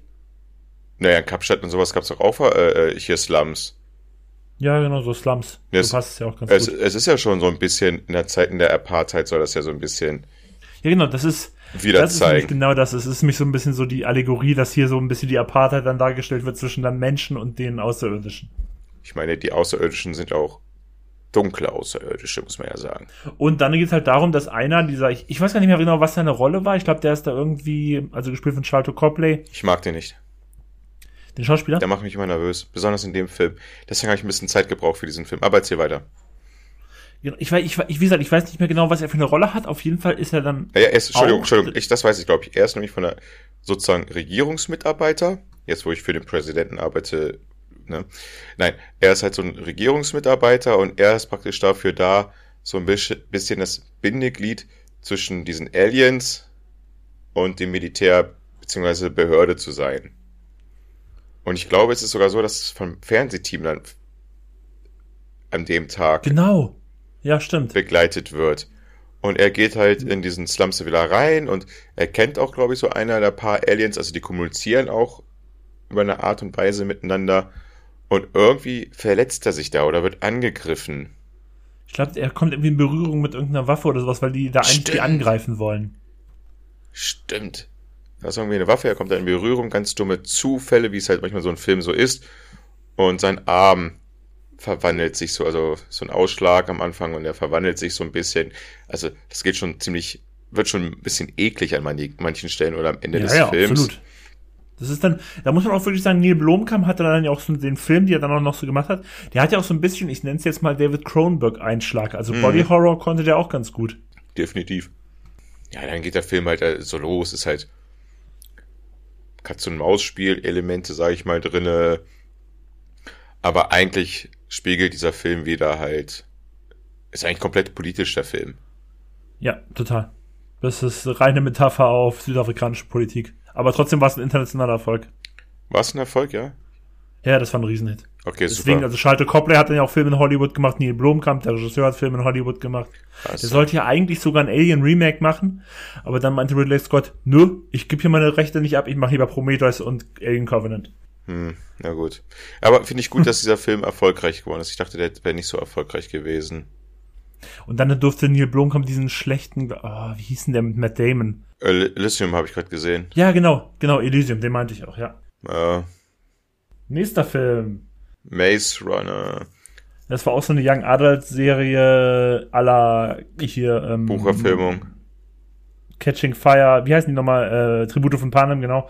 Und auch meinetwegen Harry Potter und sowas. Also alles so Young Adult Buchverfilmungen. Ey, ich habe Maze Runner nicht gesehen. Ich kann dazu nichts sagen. Ich glaube tatsächlich, dass diese Serie nie abgeschlossen wurde. Kann das sein? Ja, es kann sein. The Predator, das ist diese letzte Neuverfilmung von Predator gewesen, oder? Laut Von Shane Black, tatsächlich, dem Lethal Weapon Macher. Ähm, von 2008, 10, 10. 2018, also ist es der letzte Film. Hier, genau. Predator. 2010 oder so gab es ja schon mal einen Re Reboot oder Remake und das ist jetzt dieses letzte Ding gewesen. Ja, komm, da gehen wir ganz kurz die ganzen Predator-Filme durch.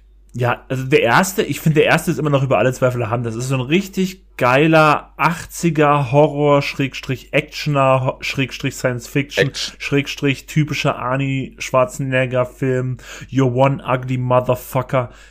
Geiler Film. Es ist so ein richtiger Testosteron 80er Actionfilm und ich mag den bis heute. Es blutet. Ist es nicht davon? Es blutet. Ja. Wenn es blutet, kann man es töten. Genau, oder, oder ich habe keine Zeit zu bluten. So, das ist bei Predator 1, das hat Benny schon sehr schön beschrieben. Predator 2 spielt dann wiederum in der Stadt in Los Angeles mit Danny Glover. Dort wird halt der Predator, den Predator erklären wir jetzt nicht, jeder sollte wissen, was der Predator ist. Ja, es ist halt, ihr könnt halt sagen, das ist halt ein außerirdisches Wesen, das halt so, ja, ist halt ein Jäger. Er macht aus Spaß Jagd auf, Nee, aus Spaß Menschen. stimmt doch gar nicht. Das ist ein Aufnahmeritual bei denen. Wann wird das denn gesagt? Das wusste ich nicht. In Teil 2 schon, du Vogel. Teil 2 habe ich einmal gesehen, ich fand den scheiße. Ja, kannst du sehen, weil du ihn nicht verstanden hast, weil du zu dumm bist, Predator 2 zu verstehen. Aus Spaß. Das macht er aus. Das Einzige, was ich weiß, ist, dass da diese Alienköpfe an, der- an der Wand des Schiffs, äh, des Schiffs hängen. Das weiß ich noch von äh, Ja, Predator hätten sie 2. das mal nicht gemacht, so, dann spielt halt in der Stadt so. Danny Glover ist halt dagegen. Und am Ende sieht man sogar noch ein paar Predator mehr. Aber das hat, hat Benny schon ausgeschaltet, weil der Film zu kompliziert war. Äh, dann gab es eine Reihe, ich glaube, es gab zwei Teile von Alien vs. Predator. Die ja tatsächlich auf genau der Szene basieren, die ich gerade meinte, dass diese Alienköpfe da ähm, an der Raumschiffwand in Teil 2 hingen, worauf ja auch diese Computerspielreihe basiert, die es dann gab, die, es zu den, die zu den Filmen geführt hat. Ganz genau, ich glaube, die Computerspiele haben zu den Filmen geführt. Also genau, also die Szene in Predator 2 hat, äh, hat zu den Spielen geführt und die Spiele haben zu den Filmen geführt. So, So habe ich dir es gerade erklärt, genau. Ähm, richtig. Ich, ich entschuldige mich bei dir. ja, angenommen, angenommen, angenommen. Ich verzeih dir langsam heute Abend. Die beiden Filme waren, glaube ich, komplette Scheiße. Alien vs. Predator, die beiden. Es gab zwei, Ich oder? habe den ersten sogar im Kino gesehen, ey. Damals war ich irgendwie jung und fand den trotzdem scheiße. Nee, unser dritter Freund hatte zu seiner Scheiße immer mitgenommen. Der hat uns sowieso, glaube ich, so ein paar Scheißfilme ins Kino genommen. Grüße. Warst du da auch mit dem Kino? Grüße den gehen nach gesehen haben? Bayern. Ja, ich glaube, den habe ich im Kino damit ges Ich weiß Ja, es dann haben nicht. wir den wahrscheinlich alle zusammen im Kino gesehen, ja. Dann gab's Predators. Da war ich mit dir im Kino. Mit Adam Brody oder wie er hieß, ne? Dem ja, dem Piano. Pianisten. genau. Der Film, ja, der Film spielt dann wiederum ähm, verschiedene Menschen, Söldner, Soldaten, wie sie später herausstellen. Jeder hat sein, kommt aus einer anderen Ecke der Welt, ist mega begabt in Sachen Schwerter oder Sprengstoff oder Boxen oder Schießen oder Sniper oder alles, was es so gibt. Die wurden praktisch von der Erde entführt und werden auf einen Alien-Planeten ausgesetzt. Oder auf einen Planeten halt. Und auf diesem Planeten wird noch ein Predator ausgesetzt. Und dieser Predator hat halt die Aufgabe, Benny, die Leute da auszuschalten. Und ich glaube, es gab, nee, es gab mehrere Predators oder nur ein Predator in dem Das weiß ich nicht mehr. Der Film war eigentlich ganz cool, der hatte coole Action. Hier, es ist ein flacher Film. Der hatte coole Action-Szenen. Ich kann mich erinnern an den Russen, den fand ich cool, und an den Samurai-Typen, der war cool. Den Pianist-Typen, da haben wir uns damals schon im Kino unterhalten, das passt einfach nicht, diese Action-Rolle zu ihm. Dass er der Motherfucker-Typ ist, der dann am Ende das Predator-Raumschiff-Ding da steuert und in Richtung Predator-Planet fliegt. Am Ende des Films. Und praktisch der, den Film, den Benny gerade jetzt aufgemacht hat, The Predator, spielt wiederum wieder auf der Erde. Ich war darin auch im Kino, diesmal nicht mit dir, Benny. Ach, du hast den gesehen? Ich war im Kino, ja. Ach krass, ich habe den nicht gesehen, keine Ahnung. Und ich, da spielt der Typ mit von The Killing, was wir letztens erwähnt haben, die gute Serie. Nee, ich glaube, den verwechselst du. Nein. Nee, nee, nee, das ist, das ist nicht der von The Killing, das ist Boyd Holbrook. Das ist der aus Logan, der Bösewicht. Du musst aber zugeben, wir sind derselbe Typ von Mensch. Ja. Ja, ein bisschen schon, ja. Aber der von The Killing heißt anders. Der ist, oh, wie heißt denn der nochmal? Ähm, Joe Kinnaman ist der von The Killing. Ja, genau. Der Name kommt mir wirklich sogar bekannt vor. Äh, ja, und irgendwie ist die ganze Szenerie jetzt auf die Erde. Irgendwelche Wissenschaftler haben irgendwie geschafft, Predator irgendwie da aus dem ewigen Eis, aus der Pyramide. Ich glaube, da haben sie wieder Alien vs. Predator wieder ein bisschen rebootet. Ich kann mich an den Film null erinnern. Das Einzige, was ich weiß, es kommt ein weiteres Predator, weil es gab im Teil 2 ja, den Mandy nicht verstanden hat, kleine und große Predators. Und da kommt noch ein ganz großer Predator. Das war das einzig Coole. Und jetzt, wo ich den Trailer wieder sehe, eigentlich hat er coole Szenen gehabt. Also ich kann nicht sagen, dass er scheiße war. Also wie gesagt, ich habe ihn nicht gesehen. Ich kann, ich weiß, habe nur gehört, dass er nicht gut sein sollte. Also aber ich kann nichts Definitives dazu sagen. Ja, also weil die gerade die Umfrage vor so einem Arthouse-Kino gestellt haben oder sowas. Nächster Film. So, ich habe jetzt, ähm, der nächste Film, der jetzt hier aufgeploppt ist, ist Bohemian Rhapsody. Und dazu kann ich äh, gerne eine, also ich habe den Film gesehen. Ich möchte trotzdem gerne ein Geständnis ablegen. Ich gehöre zu den fünf Menschen auf der Welt, die mit Queen überhaupt nichts anfangen können. Wirklich gar nichts. Und ähm, ich habe den Film trotzdem gesehen. Ich fand den Film auch nicht schlecht. Der Film, das, was mich an dem Film am meisten gestört hat, ist halt, dass sich der Film, okay, das kann man jetzt natürlich vom Namen so oder so ableiten, dass sich der Film halt wirklich eigentlich nur um Freddie Mercury dreht und nicht um Queen. Da hätte ich mich, glaube ich, mehr um einen Queen-Film gefreut, tatsächlich. Also im Endeffekt kann man sagen, Freddie Mercury ist halt hier in dem Film Queen. War wahrscheinlich auch in Wirklichkeit so, will ich nicht abstreiten. Aber ich fand das ein bisschen sehr einseitig. Ich, wie gesagt, ich fand den okay. Ich fand die Musikeinlagen ganz okay. Ich mochte den Gag muss man wirklich sagen, dass es ein Gag ist, dass dann der ähm, Plattenchef, der erstmal Bohemian Rhapsody ablehnt, weil er zu lang ist, dass der gespielt wurde von Mike Myers, der ja seine Karriere ein bisschen darauf begründet hat, zu Bohemian Rhapsody zu Headbang im Auto. Das fand ich war ein ganz witziger Joke irgendwie. Aber ansonsten. Aber es spricht nicht der Wahrheit. Mike Myers hat auch nichts mit Nein, tut's ja auch nicht. Nein, nein, Mike Myers spielt hier in dem Film einen, Ach, okay, okay. einen, einen Musikproduzenten, der diesen Song ablehnt, weil der viel zu lang ist, den kann man nicht als Single rausbringen. Ja, ja, ja, ja. Ach, er. das ist halt der Witz dabei, weil Mike Myers seine eigene Karriere ein bisschen auf dem Song Ach, aufgebaut also hat. Also den Typen, den man da im Trailer sieht, das ist Mike Myers. Siehst halt gar nicht mehr drauf den, geachtet zu sehr. Den erkennt man kaum, der ist so unter Make-up ja. und sonst was da versteckt. Okay, gut. Gut, gut, also gut. der Film, der hat ganz, der hat ganz nette Einfälle. Diese letzten 20 Minuten, die ja im Endeffekt diesen Live-Aid-Auftritt eins zu eins wiedergeben, das ist richtig gut gespielt von Remy Malek, der da auch ähm, Freddie Mercury gut nach, der hat dafür auch einen Oscar bekommen. Ich mochte den Film, ich kann jetzt aber nicht sagen, dass ich ein großer Fan von dem Film wäre. Ich mochte zum Beispiel, ich glaube nur ein Jahr später kam mir hier Rocketman über Elton John und der hat mir persönlich einfach besser gefallen. Einerseits, weil ich auch mit Elton John generell ein bisschen mehr anfangen kann als mit Queen, aber ich fand ihn auch filmisch irgendwie interessanter gemacht, weil der ein bisschen surrealer darstellt als das, was jetzt Bohemian Rhapsody macht, der eine sehr plane Biografie ist von Freddie Mercury. Also ich muss beides gestehen, ich habe beide Filme nicht gesehen. Mich, haben bei, mich interessieren beide Filme nicht. Ich weiß nicht, warum beide diese Charakteren verfilmt werden, extra nochmal. Ich meine, Elton John lebt doch noch, oder? Ja. Gut. Äh, das habe ich mir, weiß ich, nee, bin ich nicht, bin ich nicht mit cool mit. Äh, was soll ich noch sagen? Zu äh, Queen, muss ich sagen, habe ich auch keine Verbindung mit. Ich höre mir die Musik an und irgendwie finde ich die Lieder alle langweilig. Kommen überhaupt nicht, kein Greifpunkt für mich. Ähm, was ich mit Bohemian Rhapsody so in Verbindung bringe, ist, dass äh, einer meiner Arbeitskollegen, einer vom älteren Semester, ich sag mal eher so der, die Boomer-Jahre, den Film dann gesehen hat. Und da kam er so auf mich zu, paar Tage später, und hat mich dann gefragt, ob ich diesen Film auch gesehen habe. Und auf die Frage nein, wieso nicht? Ich so, ja, ey, da, weil ich ihn nicht gesehen habe. Der ist gut, den musst du sehen, der Film. Also hier der eine, der da, dieser Freddie Mercury da, der da mitspielt, also da zeigen sie halt so seine Geschichte, also auch bevor der schwul ist, zeigen sie den Film. Ist ach so, bevor er schwul wurde, zeigen sie auch noch. Ja, ja, bevor er schwul wurde. Das ist ja alles kein Problem. Also, das ist mir alles scheißegal. Ist, ist mir wirklich scheißegal. Der ist ja nicht kein Stück homophob oder sowas. Wirklich nicht. Aber das fand ich recht süß, wie er den Film da erklärt hat. Bevor er schwul wurde, zeigen sie auch noch im Film. Naja, so war seine Erklärung zu Bohemian Rhapsody. Ähm, ich glaube, bei mir fehlt halt die Verbindung zu mit Queen, dass ich diesen Film irgendwie interessant finden kann, wollen würde.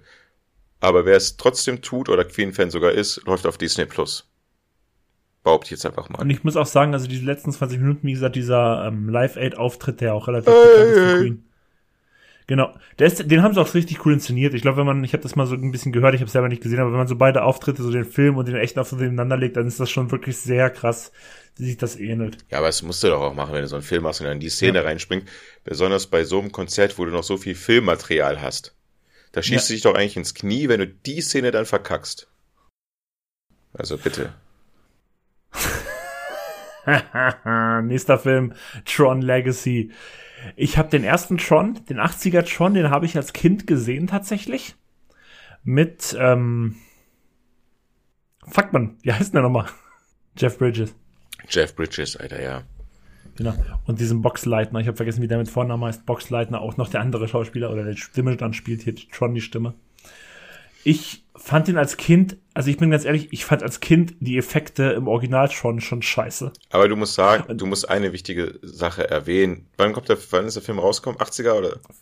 Also der Original schon, also wir hatten jetzt hier, uns, uns aufgeproppt Tron Legacy, das war der zweite Teil 2010, aber das Original ist glaube ich von 84 oder 85 84. oder so. Und der Film, der sich von 84 halt auszeichnet, ist halt, dass der komplett computeranimiert ist, außer halt die Gesichter.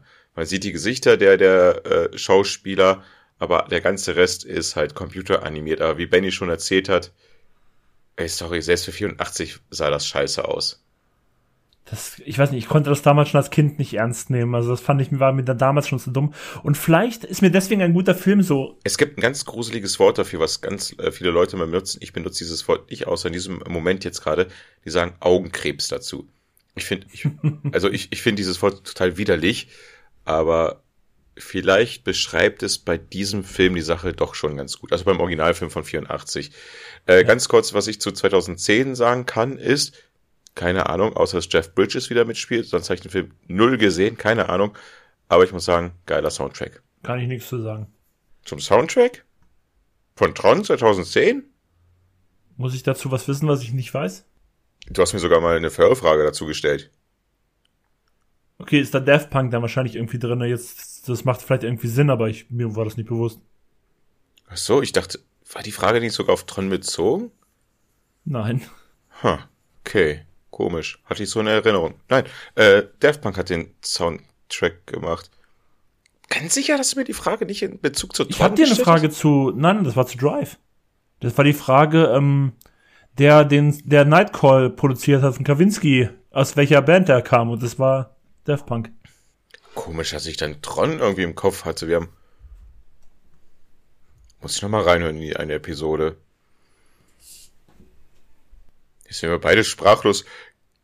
Dass uns das mal passiert wird, dass wir beide sprachlos sind, wenn wir den Namen Daft Punk sagen, anstatt dass wir hier die Lieder hier ein bisschen trällern. Das ist witzig, weißt du, bei der letzten Aufnahme, die wir gemacht haben, da war mein Standardsatz irgendwie so, hm, den muss ich mir nochmal angucken. Heute ist mein Standardsatz irgendwie, habe ich nicht gesehen. Interessiert mich nicht. Finde ich trotzdem schade, dass, ja, der Scheiß auf den Film, ich glaube, der war auch richtig scheiße. Ähm, trotzdem schade, dass wir gerade nicht der F-Punk ein bisschen. Na okay, machen wir mal weiter. One more time. the Princess and the Frog. Ich habe vergessen, wie heißt auf Deutsch. Irgendwas der Frosch, nee, nicht Froschkönig, aber so eine Art. Küss den Frosch, oder? Küss den Frosch, danke. Das hast du drauf. Ich habe den witzigerweise vor. War das ein, richtig, ja? Mal das war voll geraten. Ja, Küss den Frosch ist richtig. Küss den Frosch ist richtig. Ich habe den Film nicht gesehen. Ich nehme es vorneweg. Die Besonderheit ist, dass eine Schwarze die Hauptcharaktere ist. Ich muss sagen, ich fand den Film okay. Das ist so ein typischer, das ist jetzt so ein, so ein richtig, ist irgendwie witzig, weil der ist ja von 2009 und der wirkt halt wie ein Disney-Film von 1990, so von der reinen Story her. So, das ist so ein typischer Anfang 90er, Ende 80er Disney-Film von der Story her, würde ich sagen. Eins zu eins, nur halt, dass es ein, eine schwarze Protagonistin ist. Er ist okay, er ist jetzt nichts Besonderes. Aber auch vom Zeichnungsstil halt, ne? Ja, ja, genau, total. Das war ja auch so nochmal so ein richtig schöner Alterszeichenstil. Das war dann weg von dem computeranimierten nochmal. Vielleicht, vielleicht haben die sich einfach keine Mühe gegeben, weil sie gesagt haben. Ne, ich glaube, die wollten halt damals auch wieder so, so richtig so einen altmodischen Disney-Film machen. Ich glaube, das war halt, und das merkt man, finde ich auch, dass, dass, dass der Film sich auch direkt daran so anschmiegt. Dass der so ein richtiger Oldschool-Disney-Film sein will. Und ja, das ist er dann halt auch. Er ist halt auch jetzt nicht so ein übertrieben guter, aber man kann ihn sich angucken, wenn man da, wenn man so eine Art Film halt gucken will. Ansonsten, er ist jetzt halt nicht so, wo man sagt so, der ist halt über, genreübergreifend ein richtig geiler Film. Das ist halt meiner Meinung nach nicht. Ja. Jumanji, The Next Level. Meine Fresse, heute kriegen wir hier echt gute Filme vorgesetzt. Wollen wir über den ersten Jumanji kurz reden? Ich mochte den als Kind. Ich habe den als Kind nicht gemocht und finde ihn als Erwachsener, Erwachsener, ähm, eigentlich ganz gut. Eigentlich auch ganz nett und lieb erzählt. Und sogar ein bisschen gruselig, finde ich. Also für ja, Kinder. Ist auch. Äh, Jumanji, The Next Level, nicht, keine Ahnung. Und ich glaube, absolute Scheiße. Tatsächlich kam der, also ich weiß jetzt nicht, ich glaube, das ist ja schon der zweite jetzt hier mit Jack Black und The Rock. Ich glaube, das ist ja schon der zweite von der zweiten Welle. Da gibt's ja mehr als einen Teil. Ernsthaft? Echt? Die waren ja richtig erfolgreich und die kamen bei Kritikern teilweise auch ganz gut weg. Also die sind jetzt nicht komplette Verrisse. Du verarsch mich gerade, Alter. Nein, nein, ich verarsch dich nicht. Ich glaube, das ist der zweite jetzt von dem Jumanji von The Rock und Jack Black. Leck mich doch am Arsch. Tatsache, 2017 Jumanji Willkommen im Dschungel und Jumanji The Next Level. Genau. Okay, mach weiter. Und oder willst wie gesagt, also ich habe beide nicht gesehen. Nee, ich will es ich will's immer kurz, weil ich das selber überraschend fand, weil der kam damals raus und ich, als das rausging, hieß es überall so, von wegen so, oh ja, Jumanji Remake, Jumanji, und dann plötzlich die ersten Stimmen so, ja, der war unterhaltsamer als erwartet, der war besser als erwartet. Plötzlich waren die Stimmen so relativ positiv und ich so, okay, interessiert mich trotzdem nicht. Aber das fand ich, wollte ich nur kurz nochmal so einwerfen. Okay. Aber den Original Jumanji, da aus den 90ern mit ähm, Robin Williams, ich weiß nicht, als Kind mochte ich den, der, ich glaube, wenn man ihn heute anguckt, die Effekte sind nicht ganz so gut gealtert, tatsächlich. Ich glaube, man sieht bei den Tieren ganz deutlich mittlerweile, dass sie sehr CGI-ig sind. Mhm. Aber ich sag mal so, Aber ich, find, ich, den, den, ich vergleiche den Film, den alten Jumanji-Film, so ein bisschen mit Hook, Hook, Hook. Und wegen Kindheitserinnerung und, und, und Kindergeschichte so. Und da finde ich Hook schlecht. Also gefällt mir einfach nicht. Und deswegen bin ich ins Team Jumanji ge gewechselt. Ich glaube, Hook ist für mich einfach so filmisch, weil der ist einfach so filmisch auch ein bisschen anspruchsvoller, noch ein bisschen eine andere Liga. Bei Hook finde ich das so schön, wenn sie da bei ihrer Großmutter da ankommen, wo die im Zimmer da sind und sich diese Tür da öffnet, dieser Türknauf, der, der wirkt halt wie so, ja, ein Haken von Hook. Da finde ich diesen Film richtig schön magisch und sonst was, aber sobald er mit diesen anderen Kindern dann da ist, diese, nee, ich, ich finde die Kinder da scheiße. Also die Kinder aus der Niemandsland oder wie das Land da heißt. Wie hieß denn da nochmal der, der eine Junge, der Hauptjunge? Rufio! Rufio! Genau, Rufio. Du meinst den asiatisch angehauchten Jungen. Genau den. Ich gehe zum nächsten Film weiter. The Nun. Finde ich gut, dass der kommt. Der, ganz kurze Frage von mir. Der gehört doch zu diesem einen Filmuniversum. Conjuring. Äh, The, Con The Conjuring, genau. Ich habe ich nicht gesehen, ich habe, glaube ich, The Conjuring 1 gesehen, das war der einzige Film, den ich gesehen habe aus diesem ganzen Universum. Gehört Annabelle nicht sogar dazu? Ja, Annabelle gehört auch dazu, genau. Aber der andere Film gehört nicht dazu. Ähm, da gibt's auch so eine andere Filmreihe, die auch so denselben Horror haben. Ach, scheißegal. Ähm, ich habe die Reihe nicht gesehen. Gar kein? Ich weiß nicht, ob mir das zu flach ist oder zu gruselig, kann ich gar nicht sagen. Also ich, also die müssen ja irgendwas haben, dadurch, dass die irgendwie so ein großes Universum teilweise jetzt schon gesponnen haben. Ich weiß, dass ich den ersten, damals kam der ins Kino, der hatte relativ gute Kritiken und sowas bekommen. Ich habe ihn mir irgendwann angeguckt und dachte so, hm, ziemlich unterwältigend. Also wirklich gut fand ich den jetzt nicht. Und dann wurde das plötzlich noch so eine riesige Reihe. Das hat mich damals selber irgendwie ein bisschen überrascht.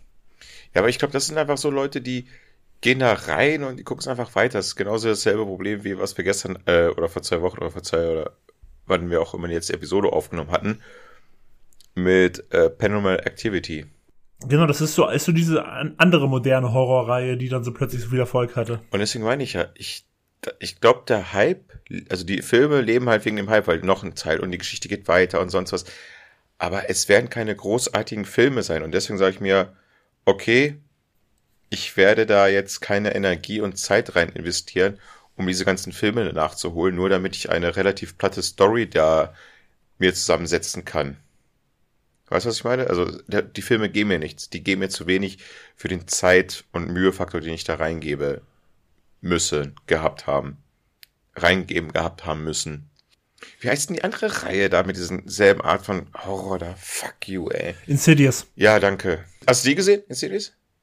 Das hatte ich nämlich schon in der Sneak-Folge gesehen, dass gesagt, dass meine Frau und ich waren in der Sneak und dann lief da Insidious 3. Nee, Moment mal, schau mal, schau mal, schau mal. Es lief so ein, also ich weiß, dass die Sneak-Filme ab 18 sind. Das steht ja extra da. Aber da lief wirklich der Horrorfilm dann? Ja, genau. Und dann lief Insidious 3 und ich hatte eins und zwei nicht geguckt, deswegen fand ich das voll doof. Aber der dritte soll auch schwach sein. Ich glaube, der erste soll gut sein. Für die alle keine. Ich glaube, in der Fanbase ist auch wirklich, dass sie sich gegenseitig äh, die sagen, der zweite ist gut, die andere sagen, der dritte ist gut und hast du nicht gesehen. War er gruselig im Endeffekt? Fand ich nicht. Aber ich erinnere mich auch nicht, ich, ich habe den ein bisschen aus meinem Gedächtnis gelöscht, ja, weil mich nicht interessiert Fand hat. deine Frau ihn gruselig? Ich glaube auch nicht. Ich glaube, gruselig vielleicht schon ein bisschen, aber auch nicht gut. Ja, siehst du, dann sind diese Filme dann irgendwie dann mal gucken. Vielleicht sehen wir noch einen guten Horror. Vielleicht ist der nächste Film ein guter Horrorfilm. Aber ähm, witziger Punkt, den ich ja ähm, auch schon bei meiner Frau in der Sneak-Episode gesagt habe. Ich wette, wenn ich sie jetzt fragen würde, wie sie den fand, sie wird sich nicht mehr daran erinnern, dass wir den gesehen haben. Ja. So in dem Gedächtnis ist er geblieben. Siehst du, deswegen muss ich nicht gucken. Oh, oh. Ein Film, dazu möchte ich gerne eine Story droppen. Ein Film, der mir aber mir im Gedächtnis geblieben ist. Den haben Dennis und ich zusammen im Kino geguckt. Ich weiß nicht, ob noch jemand dabei ist, aber auf jeden Fall haben wir beide waren zusammen im Kino. Es geht um I Am Legend. Und ich spreche jetzt hier noch eine kurze Spoilerwarnung für I Am Legend aus. Dennis und ich wollten ins Kino. Und Dennis meinte, komm zu mir, du, Benny, ich wurde gespoilert, also spoiler ich dich jetzt auch. Er stirbt am Ende. Und dann hat er mir die Geschichte erzählt, wie er gespoilert wurde. Das, das, das weiß, das hat, warte, das habe ich sogar vergessen. Geil. Erzähl, jetzt freue ich mich. Du kamst zu mir und meintest das, wie ich gerade das her, und dann meintest du, ja, du hast gestern zu deinem Arbeitskollegen, bevor der ins Kino gegangen ist, hast ihm einfach noch hinterhergerufen, ja, der stirbt ja eh am Ende. Und der hatte das wohl nicht so für voll genommen und ist dann rausgegangen. Ich meine, du hast es ja nicht ernst gemacht, du hast den Film bis dahin noch nicht gesehen. Ja. Und dann kam er am nächsten Tag wieder zur Arbeit und er meinte zu dir, du Arschloch, du hast mir den Film gespoilert. Woraufhin du meintest dann so, mit ein paar Sekunden äh, Verspätung, scheiße, du Arschloch, jetzt hast du mir den Film gespoilert. Stimmt, jetzt kann ich mich dran erinnern. Ich weiß sogar, welcher Arbeitskollege das war. Ja, tut mir leid an der Stelle. Ja, stimmt. Ja, siehst du? Und deswegen wussten wir alle den, das Ende des Films, bevor wir im Kino waren. Die alternative Fassung lief ja nicht im Kino. Äh, ganz kurz. Genau, ja. es gibt nämlich ein alternatives Ende zu dem Film. Das wissen vielleicht auch nicht alle. Genau, I Am Legend, ich glaube, der Film ist mit Will Smith äh, 2007. Ich glaube, jeder weiß, was da passiert. Er ist der einzige Überlebende nach einer Virus, oh, Virus, ähm, Pandemie und alle anderen Menschen dort sind blutrünstige Zombie-Vampire geworden. Ja, irgendwie so. Die irgendwie nur nachts Im Endeffekt raus. ist es nur eine andere Auslegung der Geschichte der Omega-Mann nach dem Buch, wo es ja auch schon mal eine Verfilmung gab mit Charlton Heston in den 60ern oder sowas. Da war es aber eine Atombombe. Ja, okay, aber es ist halt, es nickt ja trotzdem dem zugrunde. Und noch ein Film. Es gibt noch einen älteren Film, glaube ich. Auch der Omega-Mann oder hieß der anders? Der einzige Mann auf Welt oder irgendwie sowas.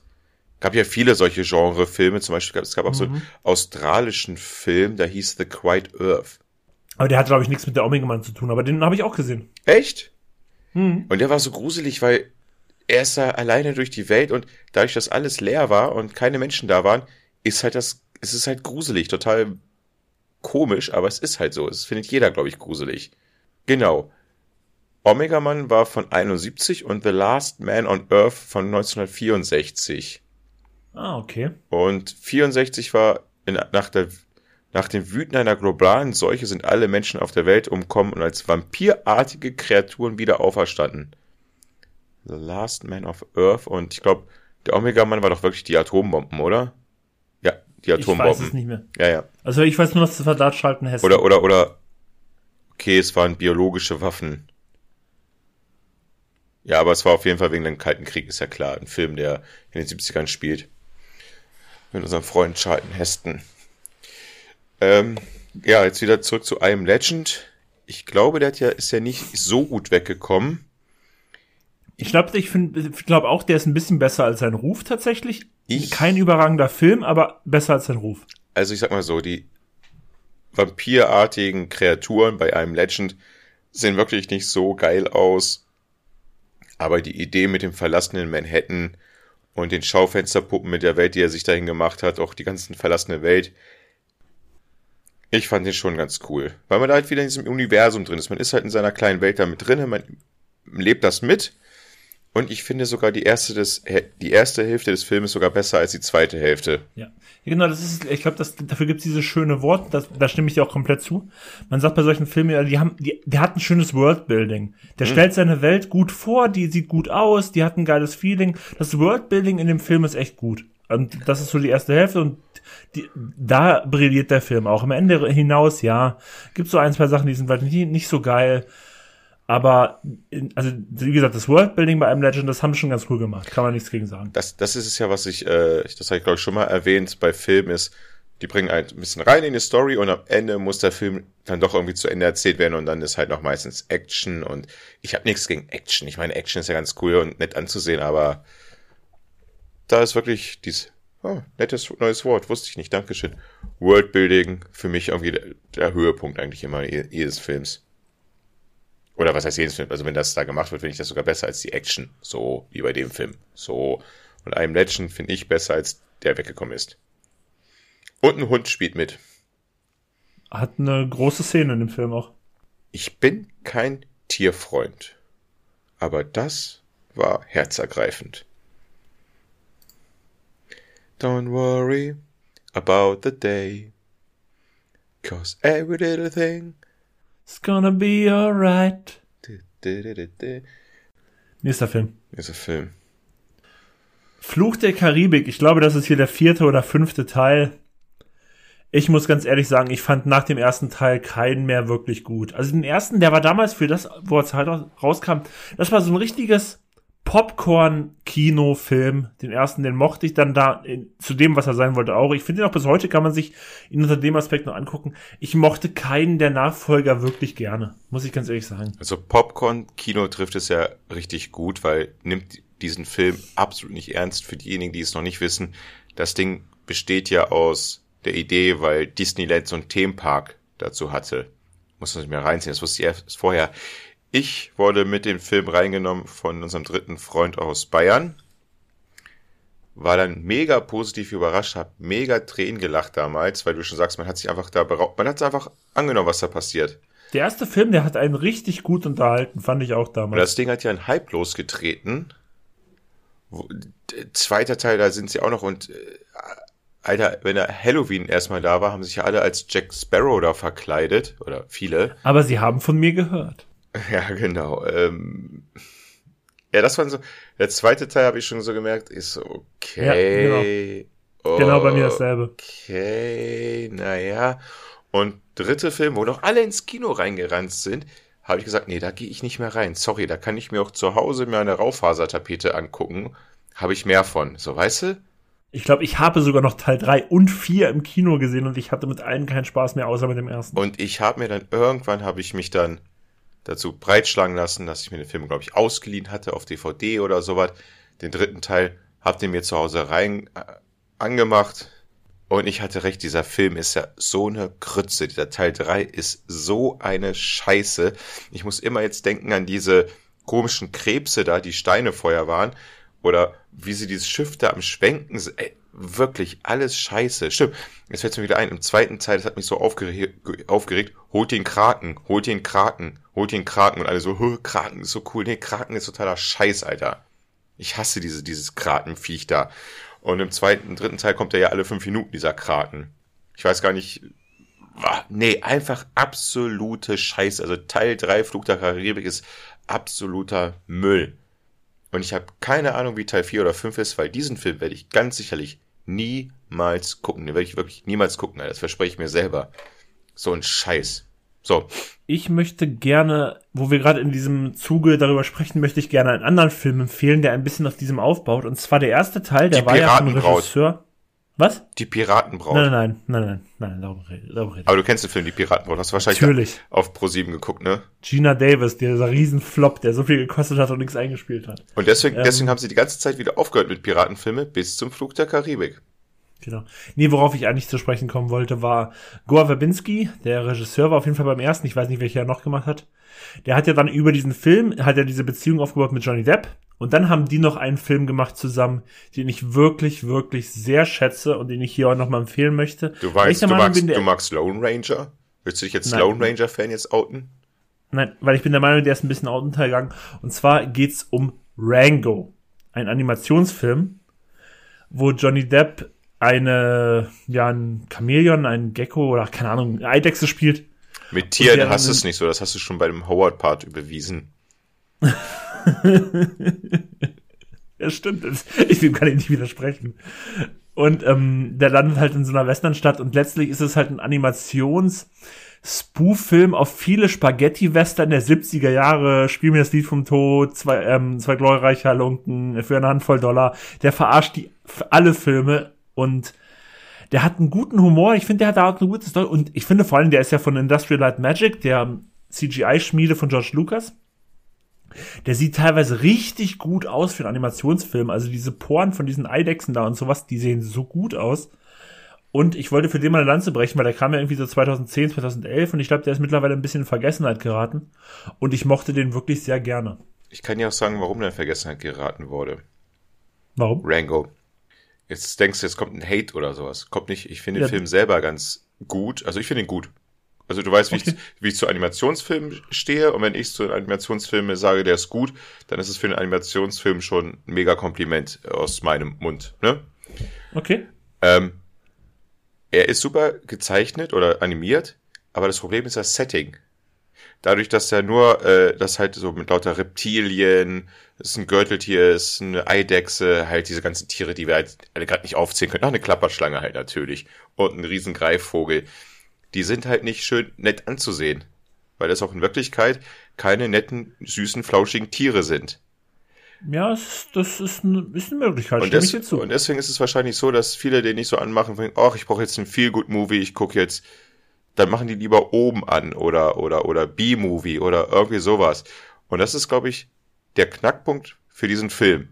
Sonst hat der Film alles. Er sieht super aus, hat einen tollen Humor, hat eine tolle Geschichte, wie er in die Stadt da kommt und auch ein bisschen so gegeneinander aufspielt, nur seinen Vorteil da sehen möchte. Und es sind immer wieder so Easter Eggs sind zu sehen, ohne Ende. Apropos Easter Eggs. Er Aber- hat ja sogar aber- ein Easter Egg zu Fear and Loathing Las Vegas. Ja, der kommt ja gleich zu Anfang da. Ja. Ähm, und sonst ist das ein Top-Film. Wie gesagt, er ist halt in der Wüstenstadt mit lauter Reptilien und die sind halt nicht gut anzusehen. Ja, es kann sein.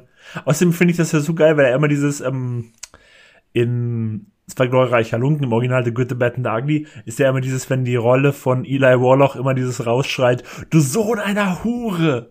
Das hat, selbst das hat ja sogar dieser Kinderfilm drinne, in dem er dann so schreit, du Sohn einer, und dann kommt aber so ein Tier, was da so rüberschreit über Ja. das, was er sagt. Selbst das hat der Film ja sogar drin, und das finde ich eigentlich mega nice. Und jetzt fällt mir spontan noch ein Punkt ein. Ich sag mal so, die Leute oder die, die Zuschauer und Zuschauerinnen, die normalerweise diese Filme eher gucken, ich sag's mal so raus, nicht, dass ich vielleicht wieder so ein, hoffentlich mal endlich mal ein Shitstorm reinkomme.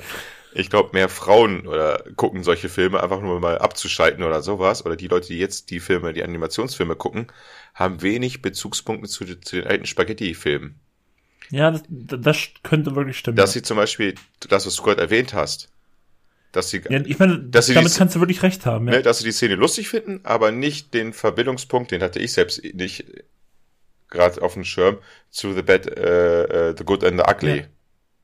Ja, schon, du hast schon recht, weil Kinder und Frauen, wenn die das gucken, haben natürlich dann nicht so diesen, vielleicht nicht so den Bezug zu diesen alten Spaghetti-Western. Also- Kinder sowieso nicht, weil sie die nicht kennen können. Genau. Und wir sagen ja nicht, dass die Frauen äh, jetzt keine Western gucken, aber komm, Real Talk.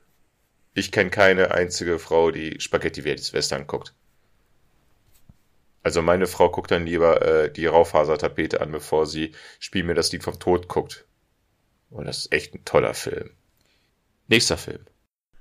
Das ist die neue Planet of the Apes Reihe. Ich glaube, das ist der dritte, oder? Dawn of the Planet of the Apes? Ich glaube, das ist der dritte. Das ist der, das Problem. Ich komme da durcheinander. Ich würde die gerne gucken. Oder ist der zweite? Keine Ahnung. Ich glaube, das ist der zweite, weil da hinten ist die äh, Golden Gate Bridge. Und ich glaube, im dritten Teil sind sie, glaube ich, komplett im Dschungel. Ich glaube, auch im dritten wäre dann Woody Harrison auf dem, auf dem Poster und der ist hier nicht. Der kommt erst im dritten, ne? Ja. Ich glaube, den haben sie richtig geil gemacht. Also der erste Teil, der war schon gut.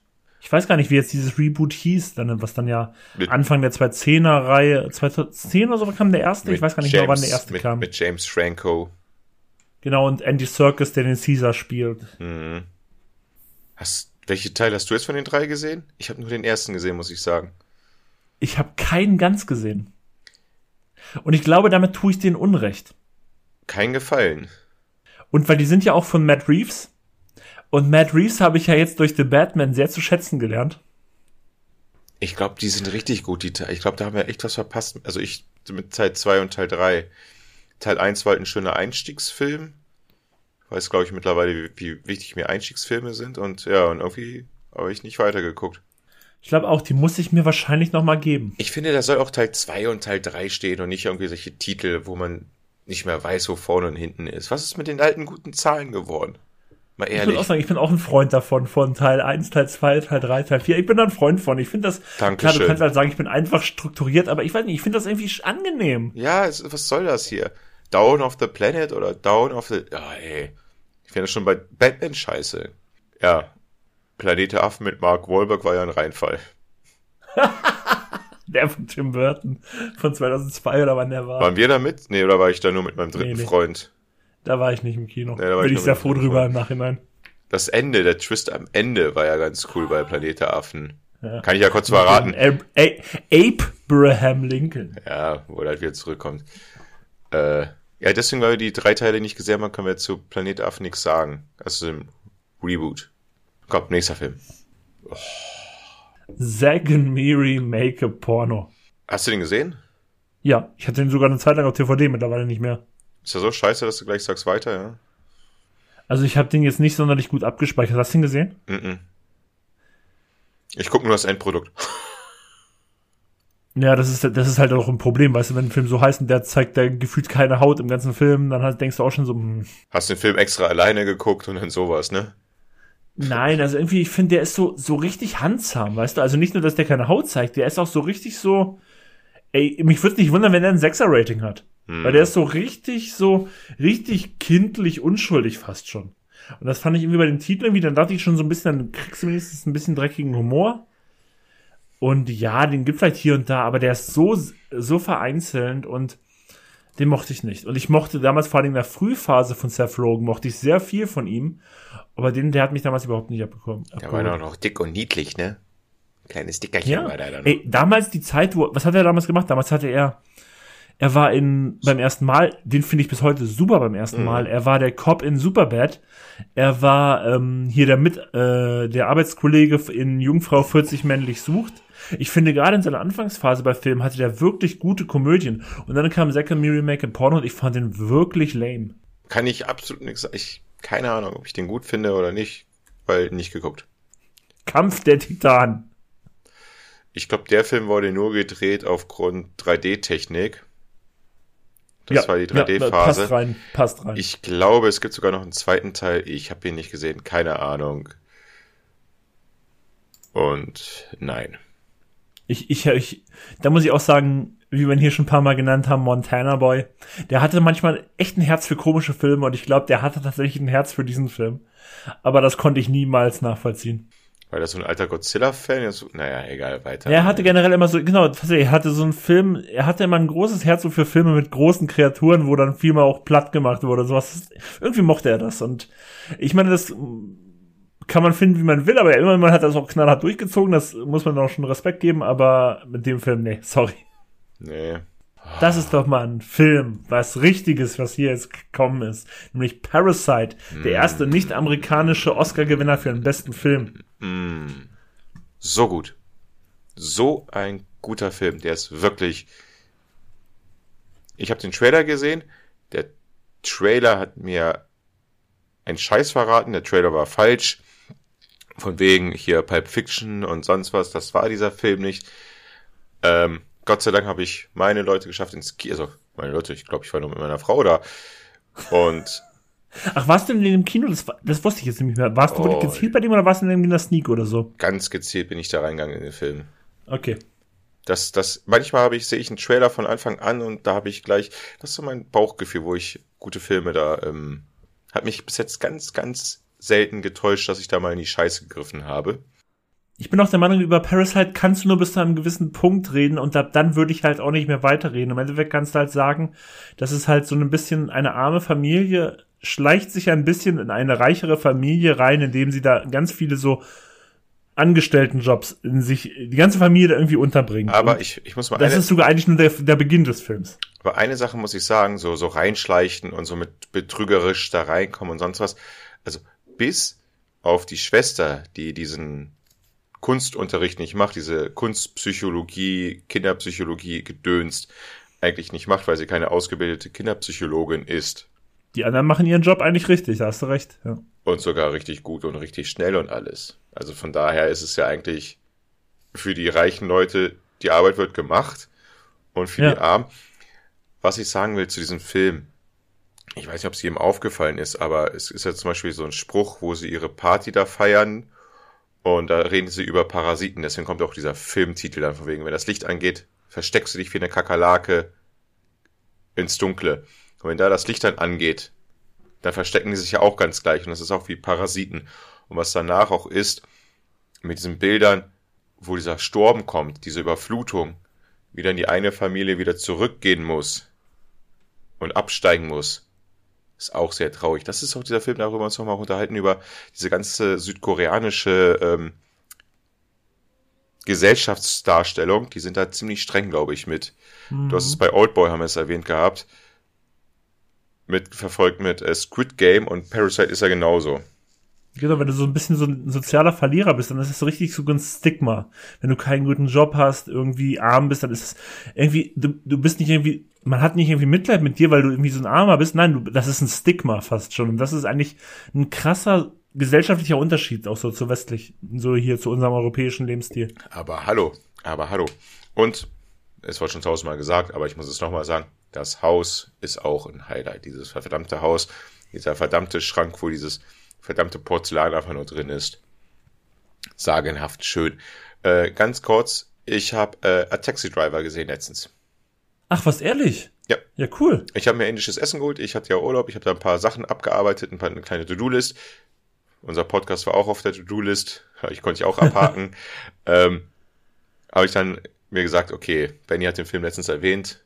Mir ist ja auch mal. Und was sagst du zu dem? Bist teilst du ein bisschen meine Meinung von wegen, dass am Anfang relativ leicht ist, fast schon überraschend leicht und am Ende sehr hart wird? Also das fand ich ja bei dem sehr krass, irgendwie dieser, dieser Wechsel einfach auch so. Ja. Also am Anfang dachte ich so, oh, wird er noch gut, aber doch, der wird schon gut sein. Ne? Ich habe es von dir gehört, dann habe ich es generell von anderen Medien noch mitbekommen ähm, Internet. Der, der ist halt irgendwie so echt so schon fast so zwei Filme in einem und das sind so wirklich sehr unterschiedliche Filme, muss man ganz ehrlich sagen. Er geht am Ende sogar noch ein Stück länger, als ich gedacht habe. Ich dachte, der Film endet mhm. da wirklich, wo er aus der Stadt dann rauskommt. Und wirklich überraschend, was da echt in Südkorea da abging. In den 80ern. Ja, absolut. Ja, am Anfang ja ist er wirklich sehr, äh, auch diese, das ist halt ein bisschen das Problem bei den südkoreanischen Filmen, die Übersetzung. ist immer so dieses Humorartige, was auch bei Squid Game immer merkst, die Gestikulierungen da immer. Mhm. Ja, weil diese, dieses theatralische Spiel haben, auch in ihren Filmschauspielern, das müsste das besetzt man dann halt irgendwie, dann wirkt das halt alles so, so komödienhaft hat, fast schon. Ja, aber Sie müssen auch mich mitnehmen, Sir. Nein, aber ich mit Taxi. Nein, haben Sie dann Geld? Haben Sie denn überhaupt Geld? Wo man denkt, das ist von alten Eastern-Filmen noch äh, abgetan. Nee, das haben sie bis jetzt noch übernommen. Dies wild gestikuliert und Mr. Mister. Guter Film. Also ich fand den, ich fand den guten Film, A Taxi Driver. Ja, die, also für mich so die eindrücklichsten Szenen waren natürlich dann am Ende da im Krankenhaus natürlich. Mhm. Und natürlich dann die Szene, wo sie da versucht haben, alle Leute aus dem Kreuzfeuer rauszuholen, dann da auf der Straße vor, hinter war, den ganzen. Aber war das wirklich so? Das weiß ich halt nicht. Das habe ich ja auch schon bei meinen gesagt, wo ich es gesehen habe. Es gibt am Ende so eine Sachen, wo ich, wo ich denke, so, ich glaube, da haben sie es auch ein bisschen schön geschrieben für den Film. Das habe ich ja auch gleich damals schon gesagt. Das habe ich nämlich in Erinnerung, dass du das erzählt hast, von wegen, dass es so ein bisschen zu sehr aufbauschen ist mit ihren ganzen Taxis genau. und so, sage ich mal. Da dachte ich mir so, das war nicht schade, das hätte nicht sein gemusst, weil das den genau, Film dann wieder Genau, das meinte ich ja auch. Und ich glaube nämlich auch, das hätte es auch nicht gebraucht. Aber was einem dann richtig wieder abholt, was mir und mein, meiner Frau und meiner geliebten Schwägerin, nein, Scherz, meiner Schwägerin, ähm, richtig noch abgeholt hat, war das Epilog dann, wo die äh, echten Aufnahmen war von dem, ähm, nicht von dem Massaker da, es war auch schlimm, klar, aber von einem WDR-Korrespondenten oder ARD-Korrespondenten. ARD, genau. Ich habe jetzt vergessen, wie er hieß, aber ja. Hinz-Peter, Jürgen Hinz-Peter. Ich vermisse meinen Freund und ich wünsche mir, ihn noch einmal zu sehen. Der ihm wahrscheinlich damals einfach keinen richtigen Namen gesagt hat. Das ist halt so, ja. Nächster Film. Nächster Film. Ja. Ein Film, der damals gehypt wurde, den Hype habe ich nie verstanden. Ich fand den Film immer grottenschlecht. Es geht um Ted. Ich finde den Film so super. Ich finde den Film so lustig. Wirklich. Also es war so ein reiner Proletenhumor in einem kleinen Teddybär und äh, einem schlecht CGI animierten Teddybär. Und ich habe den Film einfach nie was abgewinnen können. Ich finde den Humor so. Also ich bin voll der Fan von diesem Film. Also bis auf das letzte Drittel, wo der Film dann wieder so mit Action und sonst was wieder dann zu Ende geht, äh, da kann ich wieder ausmachen, sage ich mal, Action. Aber davor die ganze Geschichte. Ich meine, ich weiß ja, warum du ihn magst, weil ich weiß ja, dass du den hier sehr gerne magst. Ja, Seth MacFarlane. Den, auch den Macher von Family Guy. Ich bin ein absoluter Family Guy-Fan. Und ich weiß auch ganz genau, wie ich zu diesem Film kam. Und das ist auch wirklich so stereohaft. Ich weiß nicht, ob, ob, ob ich in den Trailer erinnern kann. Er fängt halt an wie eine Rom-Com um dann äh, nach einer Minute dann den Teddybär in dieser Geschichte einzuführen, in diesem Trailer.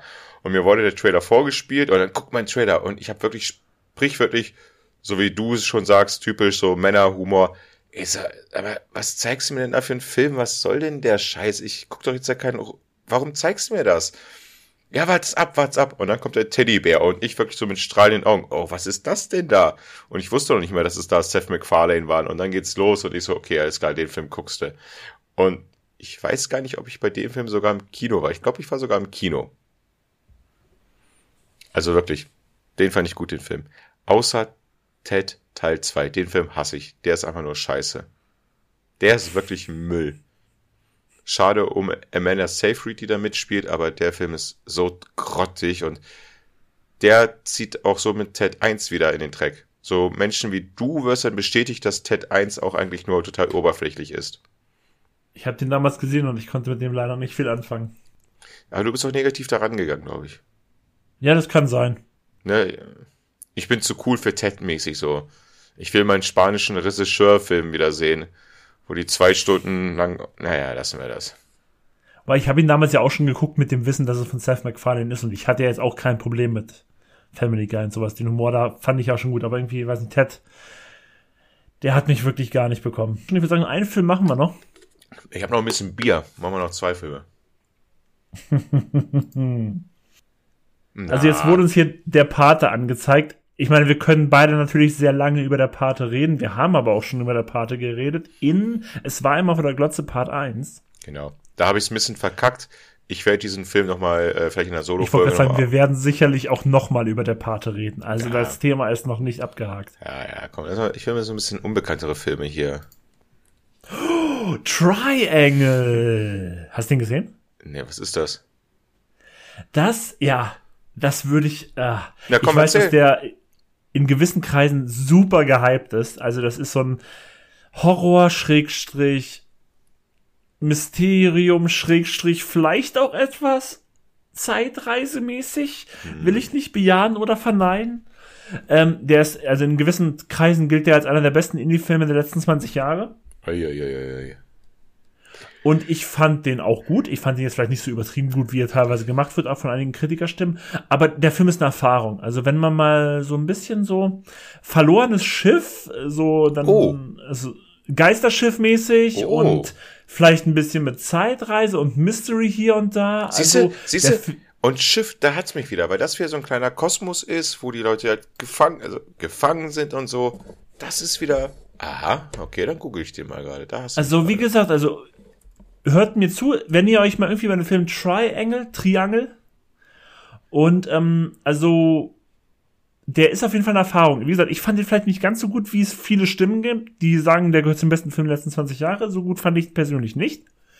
Aber wie gesagt, der Film hat schon einen gewissen Hype damals gehabt. Aber man muss halt dazu sagen, das ist halt auch wirklich ein Indie-Film mit einem kleinen Budget gewesen, der aber wirklich sehr viel aus seinem kleinen Budget rausgeholt Ja, hat. war Funny Games auch, sag ich mal, ne? Ja. Aber jetzt sehe ich wieder Amazon Prime, alles klar, und jetzt geschieht da wieder extra Channel. Sag mal, Leute, checkt ihr es nicht? Amazon verarscht uns so total, Alter. Soll ich jetzt wieder so ein Horror-Channel da wieder kaufen? Oh, das erinnert mich an so eine Akte X-Folge. Das erinnert mich immer so auch an so ein, we- weiß nicht, kennst du dieses eine Computerspiel, ähm, Ja. Man of Medan? Wo du. Als Maul. Warte mal, ich weiß nicht, ob der Ti- nee, Titel, keine Ahnung. Wo du am Anfang am Schiff bist und dann kommst du aber in so einer Ölbohrinsel an? Nee, das meine ich nicht. Nee. Fuck, schade, ey. Oh, dieses Spiel, ey. Das war so gruselig und am Ende habe ich es nicht mehr geschafft. Ich konnte es mental nicht und ich hatte auch keine Munition mehr gehabt. Und ich weiß nicht mehr, wie dieses Spiel hieß. Ich würde es mir auch mal auf YouTube nochmal reinziehen, aber schade. Sicher keine Ölbohrinsel? oder was einfach Resident Evil 7? Nein. Da bist du auch teilweise auf dem Schiff. Nein, Benny. Nein. Okay. Nein, nein, nein, nein. Viel vorher. War vorher, war PlayStation 2. Und Resident Evil 7 war nicht auf PlayStation 2. Nee, da, nee, da hast du recht, da hast du recht, aber nee, PlayStation Nee, nee, 2, ich nee, nee. überlege gerade. Naja, ist egal. Ja, schade. Kacke, der Film hat mich halt richtig mega angesprochen. Triangle. Shit. Und es gibt, und es gibt eine Akte X-Folge, da landen sie auch auf dem Schiff. Hast du Akte X damals geguckt? Ja, immer mal wieder. Also ich bin jetzt, ich würde jetzt nicht sagen, dass ich jede Folge geguckt habe, aber immer mal wieder. Genau wie ich. Da sind sie auf dem Schiff und da altern sie irgendwie ganz schnell und dann müssen sie mal Flüssigkeiten trinken. Und ich kann mich an eine Szene erinnern, Dana Scully eine Schneekugel aufgeschlagen, hat das Wasser aus der Schneekugel getrunken. Akte X zu sehen auf Disney äh, Plus. So, dann machen wir jetzt auf jeden Fall noch einen Film. Mhm, mhm, mhm. Zwielicht. Zwielicht, damit enden wir wieder in den 90er Jahren, wie dies anfing. So, der letzte, der der letzte hat Film, schon mal erwähnt, dass es so der erste große Film war von Edward, Edward Norton. Norton.